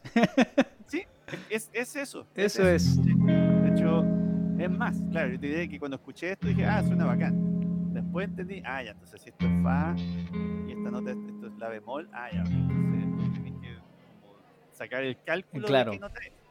¿ya? Entonces, claro, de ahí ya entendí, ah, ya, ok, esto es un acorde menor y esto, y esto es una séptima menor. Vamos a poner súper ñoño, lo siento. No, adelante. ¿ya? Y ahí tenía una, una- un acorde menor, ¿cachai? Después, esto sería un acorde mayor, una séptima mayor. ¿ya? Entonces, vais descubriendo en esta afinación que como que los acordes son bastante más maleables. O sea, yo puedo Mm. tocar un acorde menor y hacerlo mayor Tienen otra tonalidad. Y otros, otros colores. y lleva para otro lado, exactamente, otros colores. Otros colores. Tener un acorde que era mayor, en menor, Y de ahí ya cambiando la, la entonación, ¿cierto? Y la- el acento que uno le va dando. Exacto. Van, van apareciendo colores. Por ejemplo, no sé, pues este, este, este acorde, imagínate una cuestión así. No tenéis cómo hacerlo en una guitarra normal. O sea, ya, ya, No ya llega. es una estirada más o menos. No, no llega.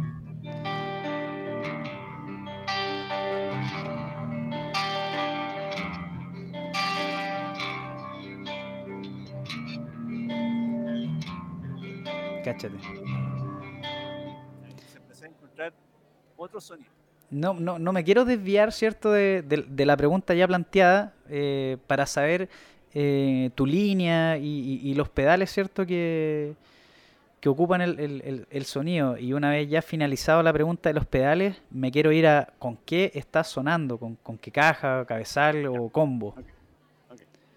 Eh, entonces, bueno, como te decía, pues, lo- lo- los tipos de riff que tú vas haciendo son, son distintos porque ya no se toca de la misma forma. Entonces, eh, bueno, ya, ya vimos que están todos estos tipos de, ¿cierto? De acorde con, con.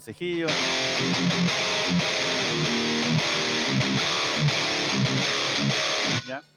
Y también como, como está esto por octavas, porque esto es do, esto también es do, hay muchos riffs con octavas.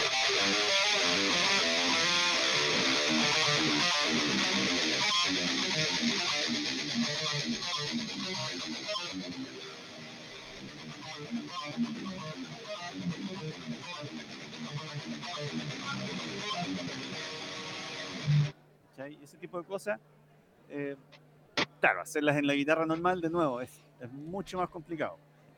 Y uno también eh, termina haciendo muchos arpegios. ¿ya? Estos mismos acordes que te mostraba, los podía hacer.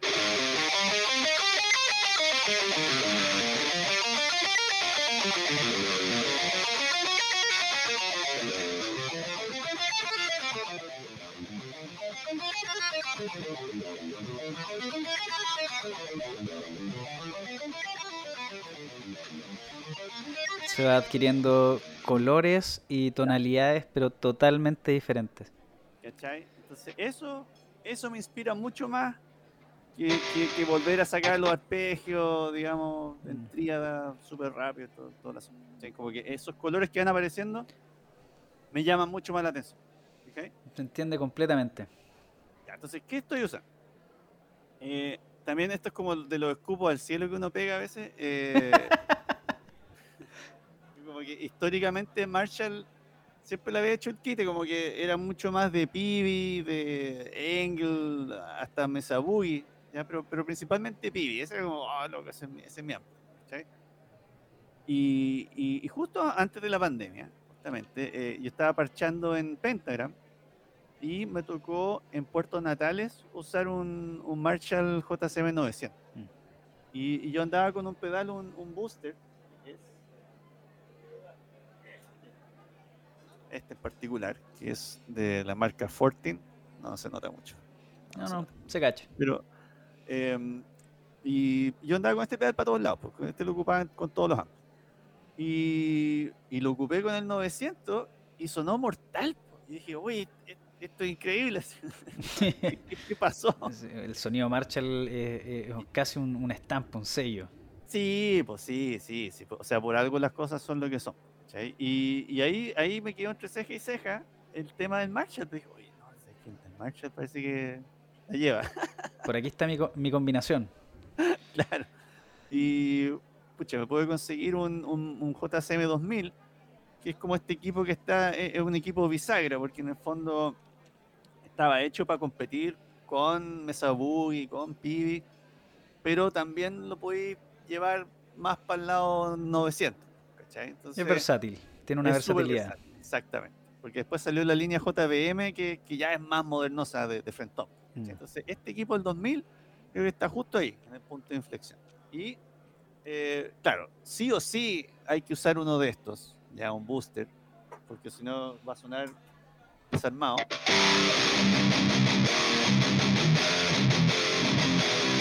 Che, que suena como me- me- medio chanchito.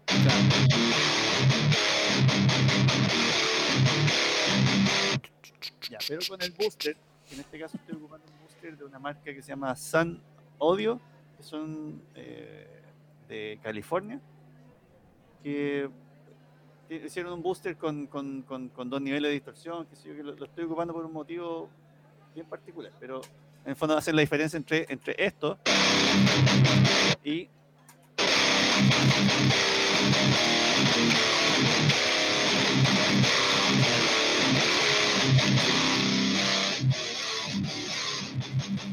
Tiene, tiene una mayor claridad en, en lo ejecutado. Sí, pues se, se, se cortan más los bajos Mm. y, y agarra un poquito más de ganancia, empuja más el ampli, se satura un poco más. Exacto. Y estoy ocupando este pedal porque tiene dos salidas. pues, y una salida la uso para alimentar el noise gate, porque si no, si no estaríamos escuchando esto todo el rato. No, no, una, una fila de cuchillo ahí tremenda. Exacto. Eh, Entonces, una salida del pedal se va al noise gate para, para avisarle cuando estáis tocando o no. Y la otra se va para el ampli, para, para la parte de distorsión. Y claro, y aparte de eso, me, me he vuelto súper fanático del, del- del delay, pero además de tenerlos en, en pedales, ¿ya? Porque hay una cuestión, yo por muchos años ocupé Line 6, que, que son los modeladores digitales, Exacto. y ahí tú tienes delay, tienes distorsión, De todo. lo- lo Muy completo. ¿ya? Pero todo se maneja desde una pantallita, Exacto. ¿cachai? O desde el computador si lo, si lo conecté al computador, ¿ya? Y yo he sentido que en un ámbito creativo, el, el gesto, el gesto de mover algo con la mano es muy distinto que hacerlo con el mouse, ¿ya? Hay una conexión antropológica distinta. Ese, esa variación que hay de, de los tempos de delay genera un... y de cómo responde el pedal a lo que estáis haciendo en el momento. ¿ya? Que, que, eh, eh, eso, ahora que tengo mi espacio, porque antes no lo tenía, ¿ya? ahora puedo tener estas cuestiones instaladas permanentemente. Antes tenía que guardar todo, ¿cierto? Porque eran, eran espacios comunes en, el living, digamos, ¿cierto? Y, y ahora, claro, tengo todo aquí al- al- a la mano y, y obviamente, claro, o sea, no sé, si te ponía a jugar con el delay,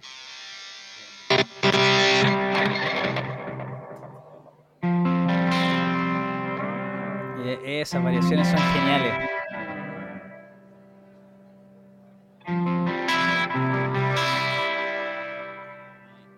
fan de, de tener dos delays, ¿cachai? que eso ya más goloso.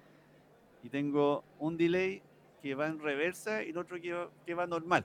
¿cachai? Entonces, como el efecto Tenet. Mm, Por ahí en una, en una clase magistral de Steve Bay eh, muestra que toca con dos tipos de delay. Perfecto. Entonces, bueno, y esto es algo que cuando yo lo escuché dije, ajá. Te pillé, te pillé. Es que los reverse delay, weón, son a toda callampa.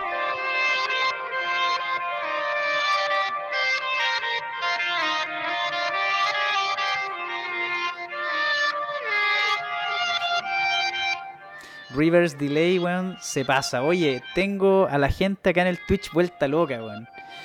Em, ¿Está, bien el rating entonces? Sí, no, estamos impecables, estamos impecables. Por ahí, eh, ¿cómo suenan esos clean? Dice Cristian Mardones. eh, Isaac Rojas dice, se pasó el Fishman. eh, Araya Romano, nuestro querido Andrés, nos vuelve a preguntar algo ya un poco más técnico y, y- a su vez eh, que genera un antes y un después de un disco. Y te dice, eh, ¿has llegado a componer partes de un tema o terminar una canción durante un proceso de grabación? Eh, mira, en, en estructura no. O sea, como que la canción ya tiene, no sé, pues, está tres partes y, y esto es. ¿ya? Ujú. Lo que sí me ha pasado es que no, no, claro, no he llegado con, con el disco completamente claro. De hecho, esto lo, lo hablaba hoy día con, con Laura de, de Inferno Doll, que los, el Lancuyén y el Kelmoya, eh, por ejemplo, están hechas las bases, ¿cierto? Lo que hace el bajo, lo que hace la batería, lo que hace la guitarra base. Pero, por ejemplo, las melodías y los solos yo eh, no los tenía claros hasta la hora de grabar. Entonces, eso es claro, eso fue como una decisión de, último minuto. Yo creo que es choro llegar con todo claro, ¿cierto? Porque te ahorras tiempo, obviamente, so- sobre todo si, si, si no puedes grabar en tu casa y, y- vas a un estudio, siempre va a ser mejor tener las cosas claras. Pero como aquí igual tengo mi espacio y y puedo grabar básicamente cuando quiera, eh, puedo posponer esas decisiones. ¿ya? No digo que sea algo bueno, pero, pero es, es algo que, que- que ha pasado en la práctica. Quizás es una presión extra, como probarte a ti mismo, decir, bueno, aquí- llego y, y veo que sale. No, y, y- creo que creo que es choro dejar al azar ciertas cosas. Como que no, no sabes qué va a pasar. Exacto. Oye, y fusionando también, la, la, inexando la, la pregunta que hace Andrés, eh, también te pregunta, ¿cuál fue tu inspiración para llegar al sonido que ocupas hoy? Mm, Buena pregunta. Eh, mira, yo creo que, claro, algo que, que ha calado hondo en, en los últimos no sé, años en el metal es toda esta parte de producción que, que trae, no sé, por las bandas como Periphery, ¿cierto? Que Mm. ellos le sacaron el rollo así heavy al, al- al- sonido, en el fondo. La- como que la música de ellos está muy bien pulida en términos de sonido, ¿ya? es súper compleja, a mí me, me cuesta enganchar con la música de ellos, pero, pero, pero valoro caleta eh, el que le hayan sacado rollo a la, a la- a la producción. ¿ya? Entonces, yo, por ejemplo, claro, pienso mucho en, en- en eso. em, no sé, pues Meshuga, obviamente, es, es como una banda que. Sé, pues, siempre, me, me- me impactó desde un primer momento, entonces también hay, hay algo de eso que, que yo, que yo busco, pero Mechuga golpea fuerte, tiene sonidos, pero Sí, súper duros. Sí, sí, pero, pero claro, de nuevo, vu- vuelvo a lo mismo, como que ojalá, o sea, ojalá no, esté, no estar copiándole a alguien, sino que yo estoy cada vez buscando un sonido en función de la música que yo hago. ¿cachai? Entonces, si, si, si mi música tiene estos acordes,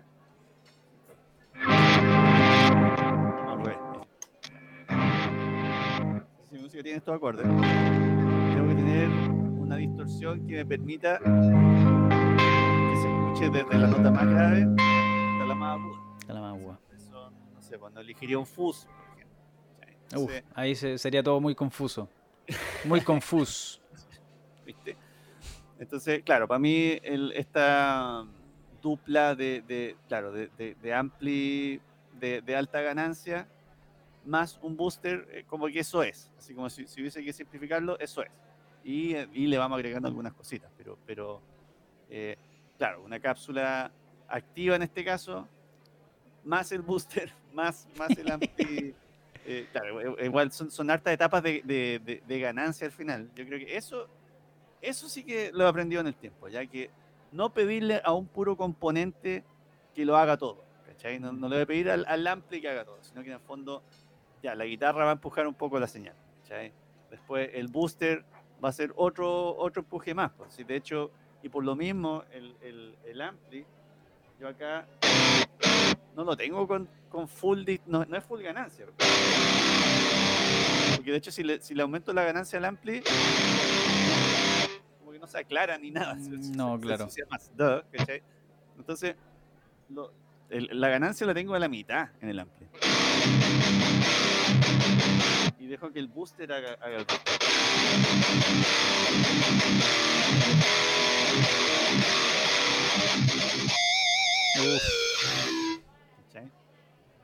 Y claro, y eso lo, he ido descubriendo con, con el tiempo y, y, como estos maridajes al final, como que no sé, pues ya.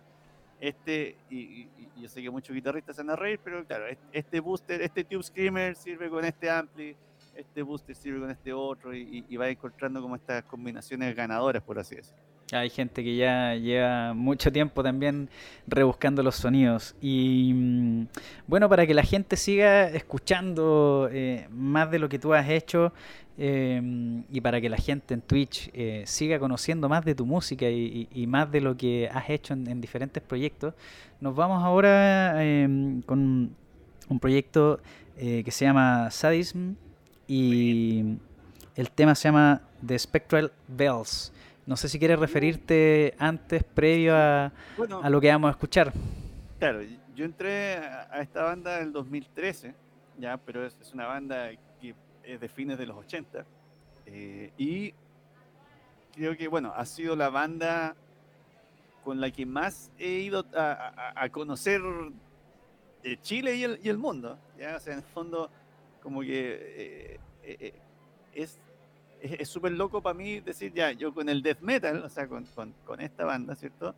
Eh, he ido a tocar a Holanda, Alemania, Italia, Arica, Puerto Natales, ¿cachai? Es súper loco lo lejos que, que uno llega con, con, esta música, ¿cachai? Entonces, eh, y, y, no sé, pues también ha, ha, sido todo un aprendizaje, porque es, es otro estilo, es otra forma de tocar, otra forma de componer, y y ha sido escuela para mí también. Y, y, también en, este sentido de, de, los amplis y, de encontrar keycaps, la guitarra, como que también ha sido parte importante de ese proceso. Es, también ponerse eh, y salir de la zona de confort, de, de estar siempre chanchito con una guitarra, chanchito con una cápsula, un sonido, un, cabezal, un, unos, ah, ¿cómo se llama? Pedales, etcétera.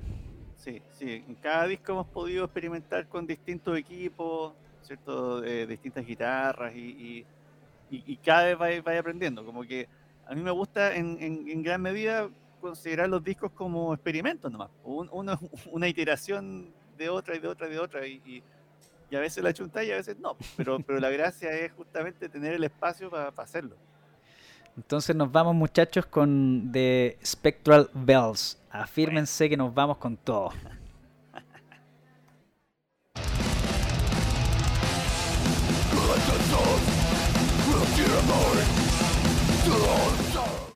Afírmate mierda que lo que acaban de escuchar es de Spectral Bells de Sadims. Por la cresta, qué nivel de power, qué nivel de potencia es que estamos haciendo en vivo y en directo No Stage. Quiero saludar a toda la gente que se ha conectado a este tremendo capítulo. Quiero saludar a toda la gente de habla hispana que puede ver este episodio tanto en sus diferentes eh, reproducciones en, YouTube, en Facebook y pueden escuchar eh, este tremendo episodio a través de Spotify, a través de Apple Music, a través de Tidal, a través de Deezer y en todas las plataformas porque estamos en todos lados y esto es No Stage. Señoras y señores, estamos haciendo en vivo y en directo este tremendo episodio junto al Nacional nacido en USA, nacido en Estados Unidos, eh, nuestro querido amigo Gabriel Hidalgo. Estamos contigo nuevamente, Gabriel. ¿qué es esto que acabamos de escuchar? Es que, weón, me voló la cabeza. Puro power hay acá, puro power. Bueno, ese es el, penúltimo disco de estudio de, de Season, que es el Ethereal Death Cult. Eh, nosotros el año pasado, eh, o, al comienzo de este año en realidad, eh, sacamos un noveno disco, pero este es un disco de covers. ¿ya? De hecho, aquí hay covers de Sepultura, Voivod, eh, Hallows Eve, hay, hay, caleta de. que son las influencias de, de. ¿ya? Y entonces, bueno, es, como un disco diferente, ¿cierto? Dentro de la discografía de, la banda. Y bueno, ya que estamos hablando de Sedison, y, hay un tema súper importante que, quiero abordar. Esta es la guitarra que he usado primariamente en, en ¿ya? Y eh, es, es de una serie de Iron Label que sacó Ivanes, que son como, como unas guitarras eh, pan pan vino vino, ¿cierto? Eh, Para metal, ¿cierto? Que en el fondo son guitarras negras, ¿cierto? Puente fijo. Eh, y, en este caso, claro, y, y, sin los puntitos, que eso es algo que a mí me encanta, que, que, no, que no vengan los, los, inlays eh, marcados. Em, sin ningún tipo de ayuda. Ya, claro, además que cuando estáis tocando tenéis que mirar para adelante. Pues, no, aquí no hay ayuda, señores. Que fome, porque hay que mirar para adelante. Eh, y, además esta en particular, esta es de 28 pulgadas. O sea, esta, es más larga incluso que, la, que las guitarras de, de, 7 que, te había mostrado. Y, con esta me, he ido de gira tres de las cuatro veces que hemos salido eh, a, Europa.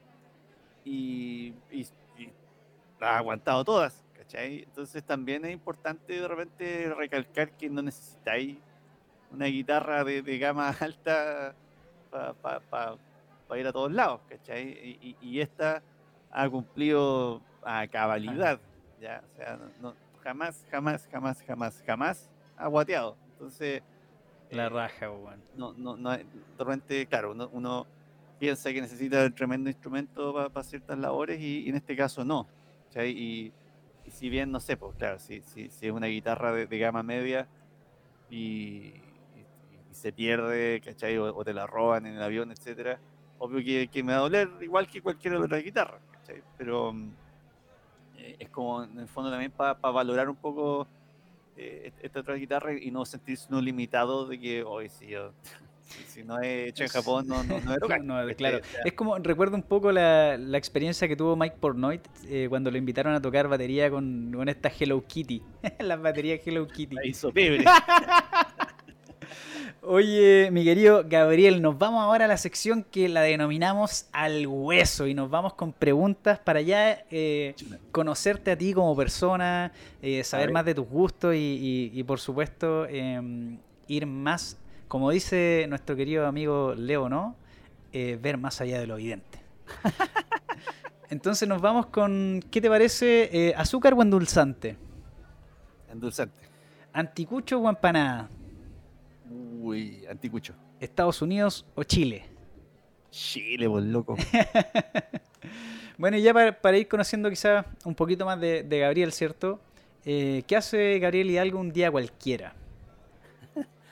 Eh, muchas clases eh, particulares o, universitarias.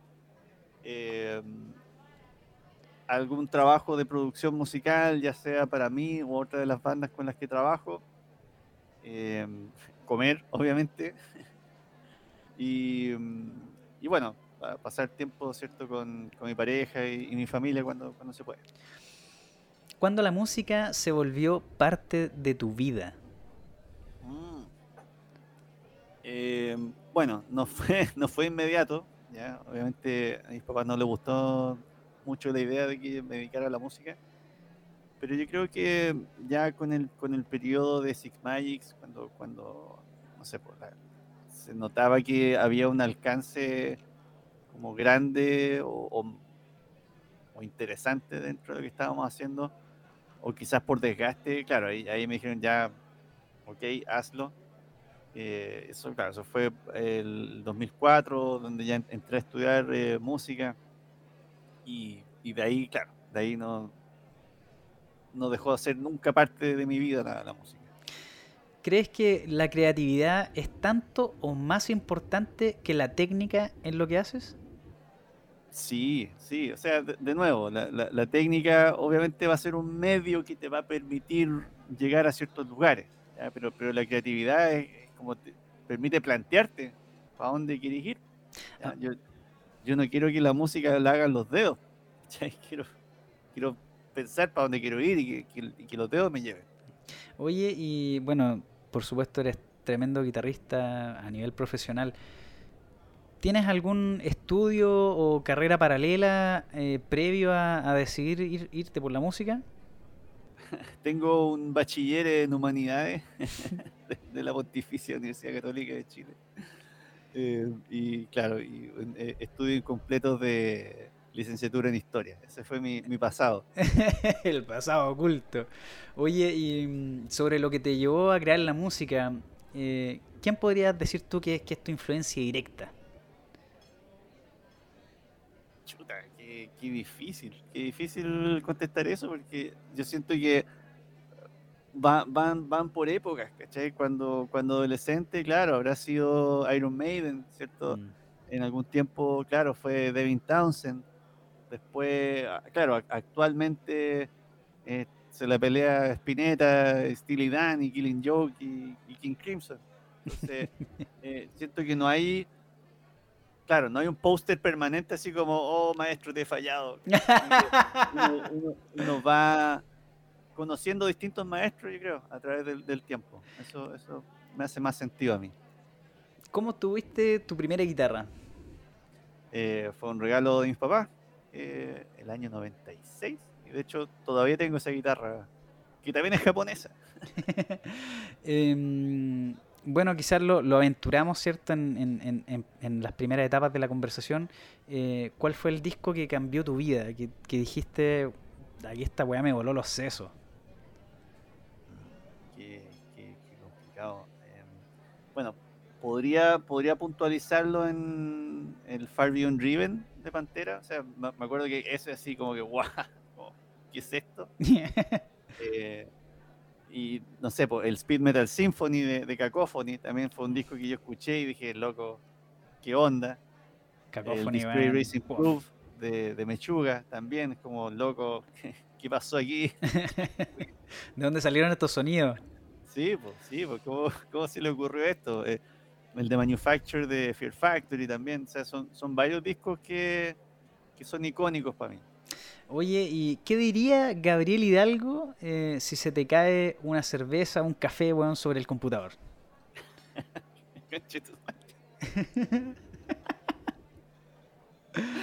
eh, chucha, weón. Eh, ¿Qué diría Gabriel Hidalgo si se pega en el dedo chico del pie contra un mueble? Ah, te, aguant, te, aguantáis la chucha, weón. Sí, sí, sí, lo, me muerdo. Te pegáis la respirada y.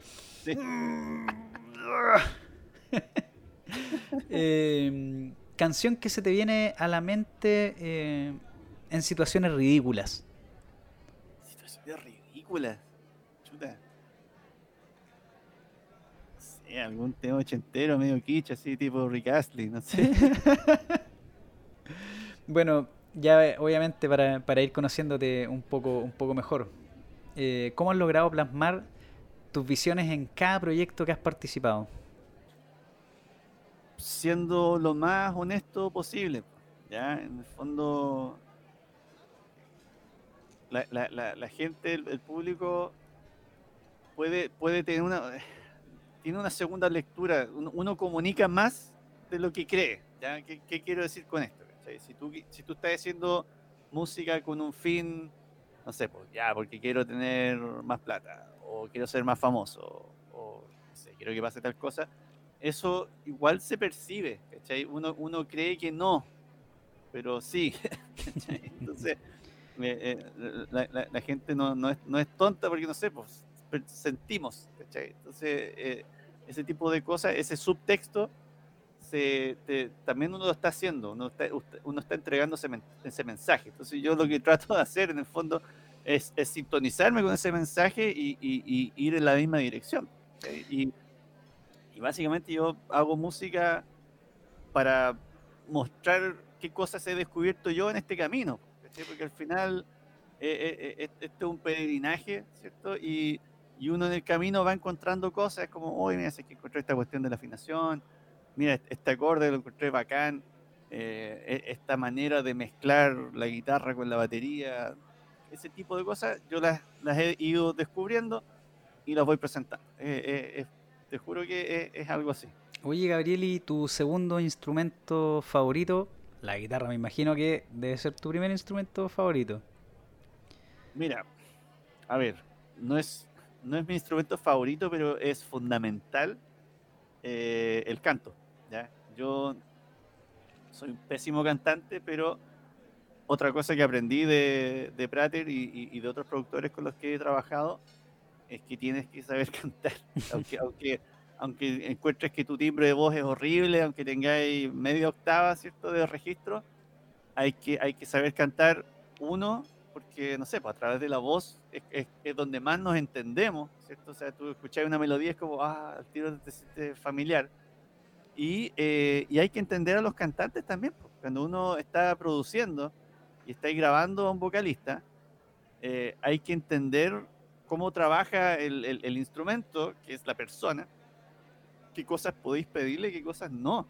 Cuando estáis forzando algo que, que, lo único que va a generar es frustración y vaya a perder una sesión entera porque en el mm, fondo estáis pidiéndole algo que no puede hacer. O que, o que, simplemente no suena bien, ¿te fijáis?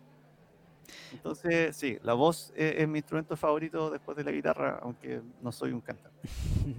Oye, Gabriel, ¿y qué es lo que... Em, necesitas eh, para eh, iniciar un proceso creativo de un disco o de una canción? ¿Con, qué inicias? Eh, con, un concepto, una idea. ¿Qué, es lo que quieres comunicar? Es como que, no sé, pues, venía devolviéndome a Santiago y vi el paisaje en cierto punto de la carretera y me pareció interesante y quiero llevar eso a la música, por ejemplo.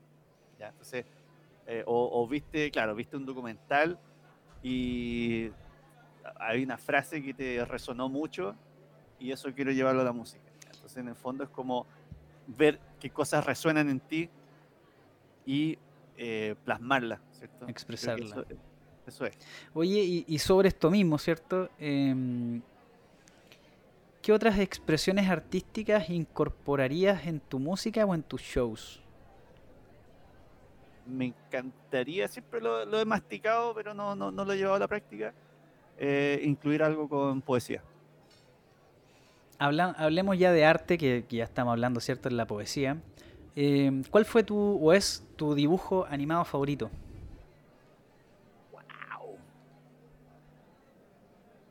Mira, te voy a hablar de la actualidad en realidad, eh, pero Ricky Morty yo creo que ha sido como lo que más me... Letal me ha llamado la atención últimamente en cuanto a, dibujo animado. Y si nos vamos a tu, a tu niñez, eh, ¿qué artista o qué dibujo imitabas cuando chico? Uy, no sé, desde, desde Garfield hasta los caballeros del Zodíaco. Eso es lo que veía. Em, y, y, dentro, ¿cierto?, de expresiones musicales, ¿qué género te gustaría experimentar? Mm, mira, cada vez más me, he visto un poco más atraído hacia estas sonoridades más, no sé si étnica es la palabra, pero, pero eh, ¿conoces el hang? un tambor metálico que parece un ovni. Sí, sí, sí. Ya, ok. Ya, como que ese, ese tipo de, instrumento... un sonido no tradicional, para nada. No, no, pues, y, que además tiene otra función, pues, ¿cachai? Como que no, no hay a escuchar de nuevo Breaking the Law en Hank. No tiene, un sentido, ¿cierto? Entonces, claro. Eh, es un instrumento y que, y que hace tres semanas más o menos tuve, tuve la suerte de, de hacer un jam con una persona que tocaba Hank y que, eh, y que era algo que yo quería hacer hace, hace tiempo, ¿ya? Y, y se dio la situación, entonces fue como, oh, bacán. Toquemos para ver cómo anda guitarra, la guitarra eléctrica con el Hank. Guitarra Hank. Y, y es bacán, pero, pero es otra cosa, ¿cachai? No, no es no es así, no, claro, claro que sí. No va por ese lado, sino que es una cuestión que, no sé, pues, ya Melodioso, rítmico. La introspección, Claro. Es, es- es- es otra bola, más, más bola que el que el ¿cierto? Ya va más. Entonces, eso, eso es algo que está ahí como cada vez lo veo más cerca. Yo, eh, yo creo que desde que escuché el Hank por un tipo que se llama Ignacio Rodríguez, ahí en, en Viña, me acuerdo que se instalaba afuera del Muelle Vergara, yo escuché esa cuestión y fue como, wow, ¿qué onda este instrumento? Y, y, y siempre ha estado ahí, como que, "Mm, estaría bueno este, este maridaje, como que en mi cabeza sonaba súper bien cuando, y, y cuando tuve la posibilidad de, de probarlo en, en tiempo real, eh, fue como, sí, eso es, ¿cachai? Y, y no sé, pues, igual, como te digo, eso lo siento como un camino muy diferente. Quizás me, me voy a rapar, me convierto en monje y toco guitarra hang, ¿cachai? Oye, Pero- y, Pero puede pasar. em, ya aquí nos vamos a, a- a lo- los confines de tu gusto y, y casi que de tu corazón. ¿Qué estilo musical eh, nunca dirías que te gusta, weón? Como un gusto culposo. Que nunca me guste. Mm. Tal vez la música disco, pero, pero es que como no es un estilo que escucho, es como que igual no puedo decir, oye, qué, mala esta cuestión. Como que obviamente, claro, no me genera tanto interés escucharlo, entonces es, es muy, es muy difícil, Llama la atención. claro, claro, es, es muy difícil para mí decir, ya, esta cuestión no, no la voy a escuchar nunca.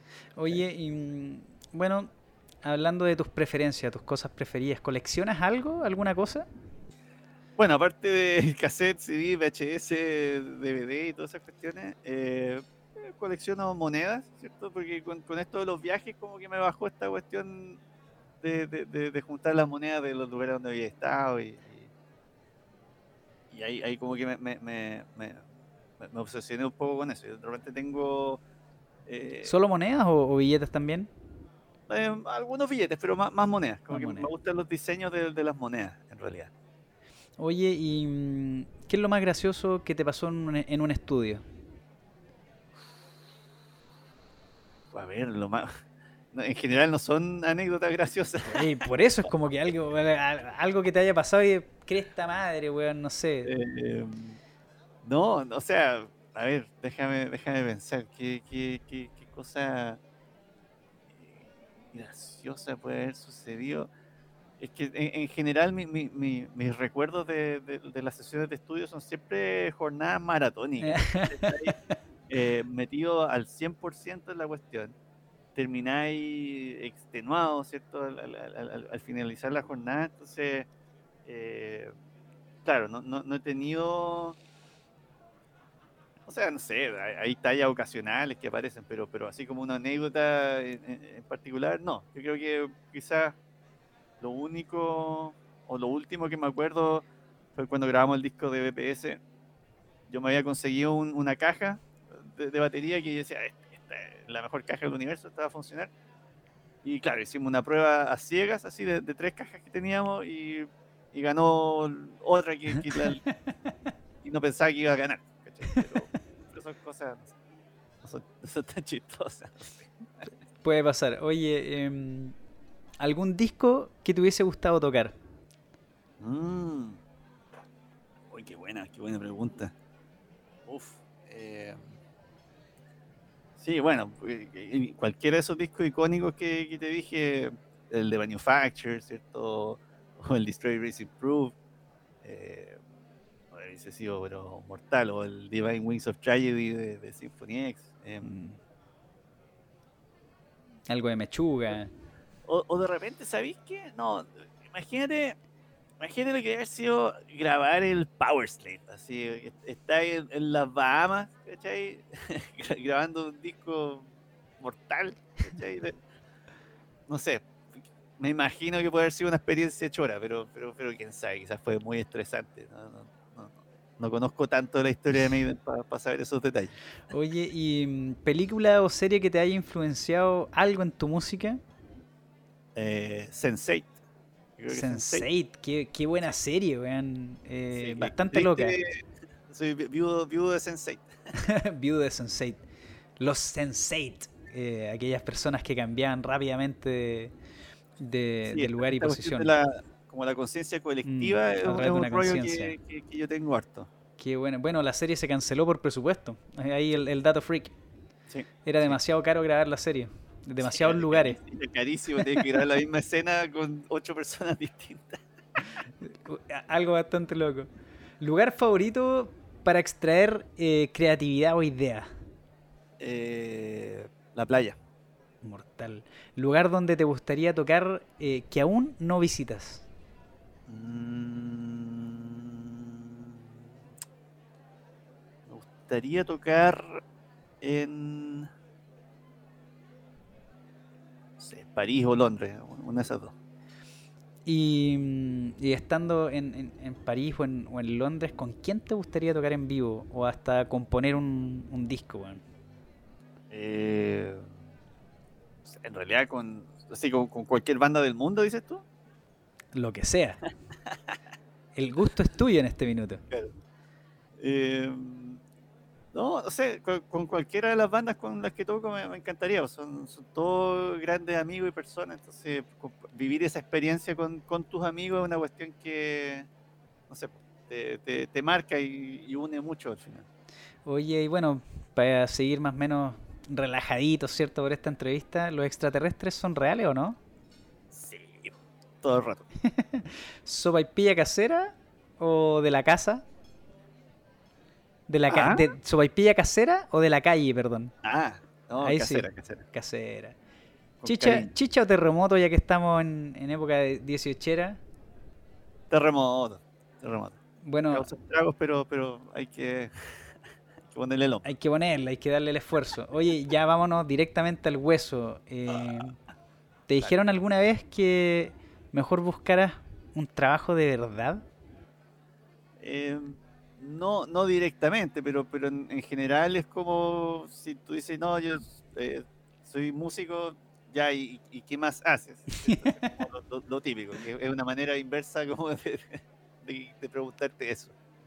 Y, por seguir, ¿cierto? Esta, esta carrera de músico, ¿has dejado amistades o, alguna relación, alguna polola, eh, por seguir tu sueño?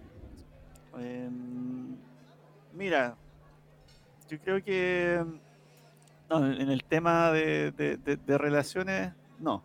Por suerte mi polola me apoya full, no tenemos caleta. Eso está, resuelto, por así decirlo.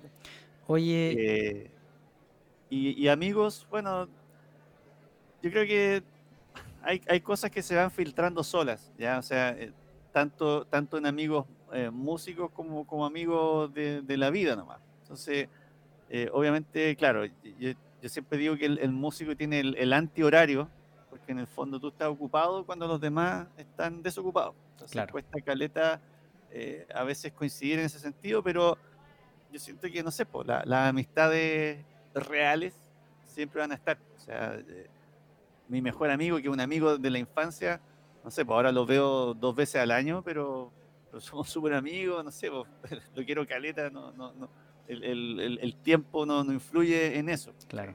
Son amistades que traspasan límites de tiempo y, fronteras. Por ahí... La voluntad de juntarse. Exacto. Por ahí, por ejemplo, me acordé quizás Einstein decía que la creatividad te agarre trabajando. Uno nunca sabe cuándo te va a agarrar un, buen tema.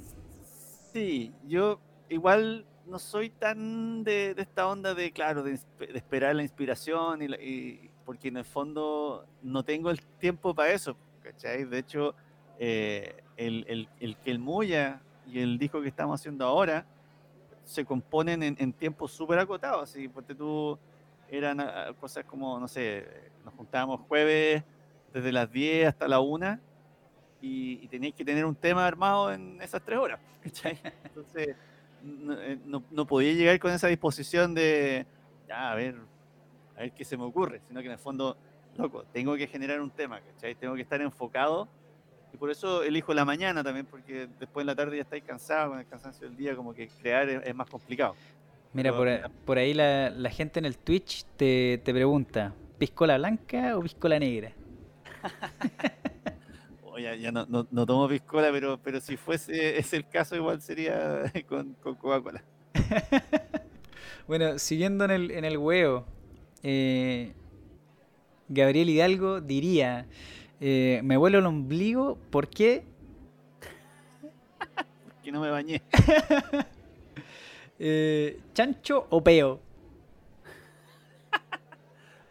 Peo. ¿Papa en los calcetines o en los calzoncillos? Mm, en los calcetines. Ca- camino harto a veces. ¿Estornudaste tan fuerte que te cagaste o te measte? Me meé. Oye, eh, ¿recomendarías No Stage a un amigo o a un familiar? Sí, por supuesto, ver la entrevista, ríanse un poco. Bueno, eh, de 1 al 7, ¿qué nota le pones al programa? Un sietazo, pues estamos. Conversa distendida, ñoña, hablamos de música. Lo, tiene todo nuestro. Mm, Muchas gracias. Bueno, esto ha sido una tremenda, tremenda, tremenda, tremenda entrevista. Como bien Gabriel decía, nos dedicamos a pasarlo bien, a ñoñar, a, a hablar de música, de gustos musicales, de discos que marcan, de canciones que te pegan en la vida, de la música que genera Gabriel, de su último disco, de tremendos temas que él, que él ha compuesto y de bandas que ha integrado. Eh, Gabriel, no me quedan más palabras de agradecimiento por todo el tiempo que te has tomado de, en esta tremenda entrevista. Y sí, batiste el récord, ya llevamos eh, poco más de dos horas eh, en esta transmisión en Twitch, así que la raja, yo feliz, la raja, eso sí que logramos, sí, eso sí que sí. Eso sí que sí. Gabriel, palabras al cierre ya para, para liberarte también de, de- y, y que vayas, por supuesto, a descansar. Bueno, eh, saludos y agradecimientos a ti y toda la gente que, que ha estado en el Twitch, eh, escuchando, participando con sus preguntas. Eh, valor, dos dos horas diez de, de transmisión. Eh, y que bueno, que estén atentos a, la- a las redes sociales, ¿cierto? Me pueden buscar como Gabriel Hidalgo en, en Instagram. eh, tengo un canal de YouTube que es más ñoño, sí, también es de, como de comparaciones de amplificadores, de efectos, qué sé yo. Eh, pero en Instagram yo como que comparto más lo que es la, la actividad musical. Arroba que-. Exactamente, exactamente. Me buscan y ahí voy a estar. La raja. Oye, mm, por supuesto, eh, nuevamente eh, te agradezco la participación acá en el programa, agradezco la buena onda y todos los que lo- los datazos que nos comentaste, configuraciones de eh, uñeta, la configuración de, de tu línea de sonido, la configuración en cuanto a tus cápsulas, eh, qué guitarras usas, así que todos esos datazos eh, bastante bonitos, por supuesto, para los que nos apasiona la música, son súper, súper nutritivos y que no siempre se encuentran en, en- en- a la vuelta de la esquina o en la entrevista en, en- una revista o en un portal noticioso. Así que de verdad, muchas gracias Gabriel por todos los datazos que nos tiraste. No, gracias a ti por la invitación. Feliz. Gracias con mi apoyo. La raja. Bueno, Gabriel, te libero. Eh, voy a generar el, el cierre para, para también liberar a todas las personas que están en la audiencia. Ahí la gente te sigue comentando en, en el Twitch. Y Cristian Mardones, la raja cabro, weón. Eh, gracias por estos espacios. Muy buena entrevista. Eh, por ahí salía eh, Atrapa tu pez, weón, entre temas, weón, bastante rápidos, de un, de un tempo bastante rápido. Así que nada, insisto, eh, gracias a todas las personas que se conectaron a este programa, gracias a Gabriel por su disposición y por supuesto, eh, infinita, infinito rock eh, para todos. Ahora libero a Gabriel.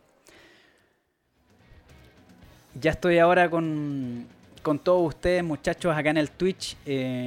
Pueden eh, ver este episodio nuevamente eh, a través de nuestro YouTube. Nos pueden buscar como Amplify eh, Latam y en Facebook también como Amplify Latam. Puedes escuchar todos los episodios anteriores de No Stage en nuestro Spotify, en YouTube también, por supuesto, en Tidal, Deezer, Google Play. en todas las plataformas estamos, así que muchachos, les agradezco la sintonía, les agradezco eh, completamente el programa a la gente que participó en el Twitch con sus preguntas bastante interesantes que las compartimos eh, a Gabriel. Así es que eso muchachos, Mi nombre es Oscar Jorquera, yo soy Carocho, así es que nos vemos el próximo, próximo, próximo miércoles con otra tremenda banda y con otro tremendo invitado de lujo. No te pierdas No Stage todos los miércoles a las 21 horas. Nos vemos muchachos.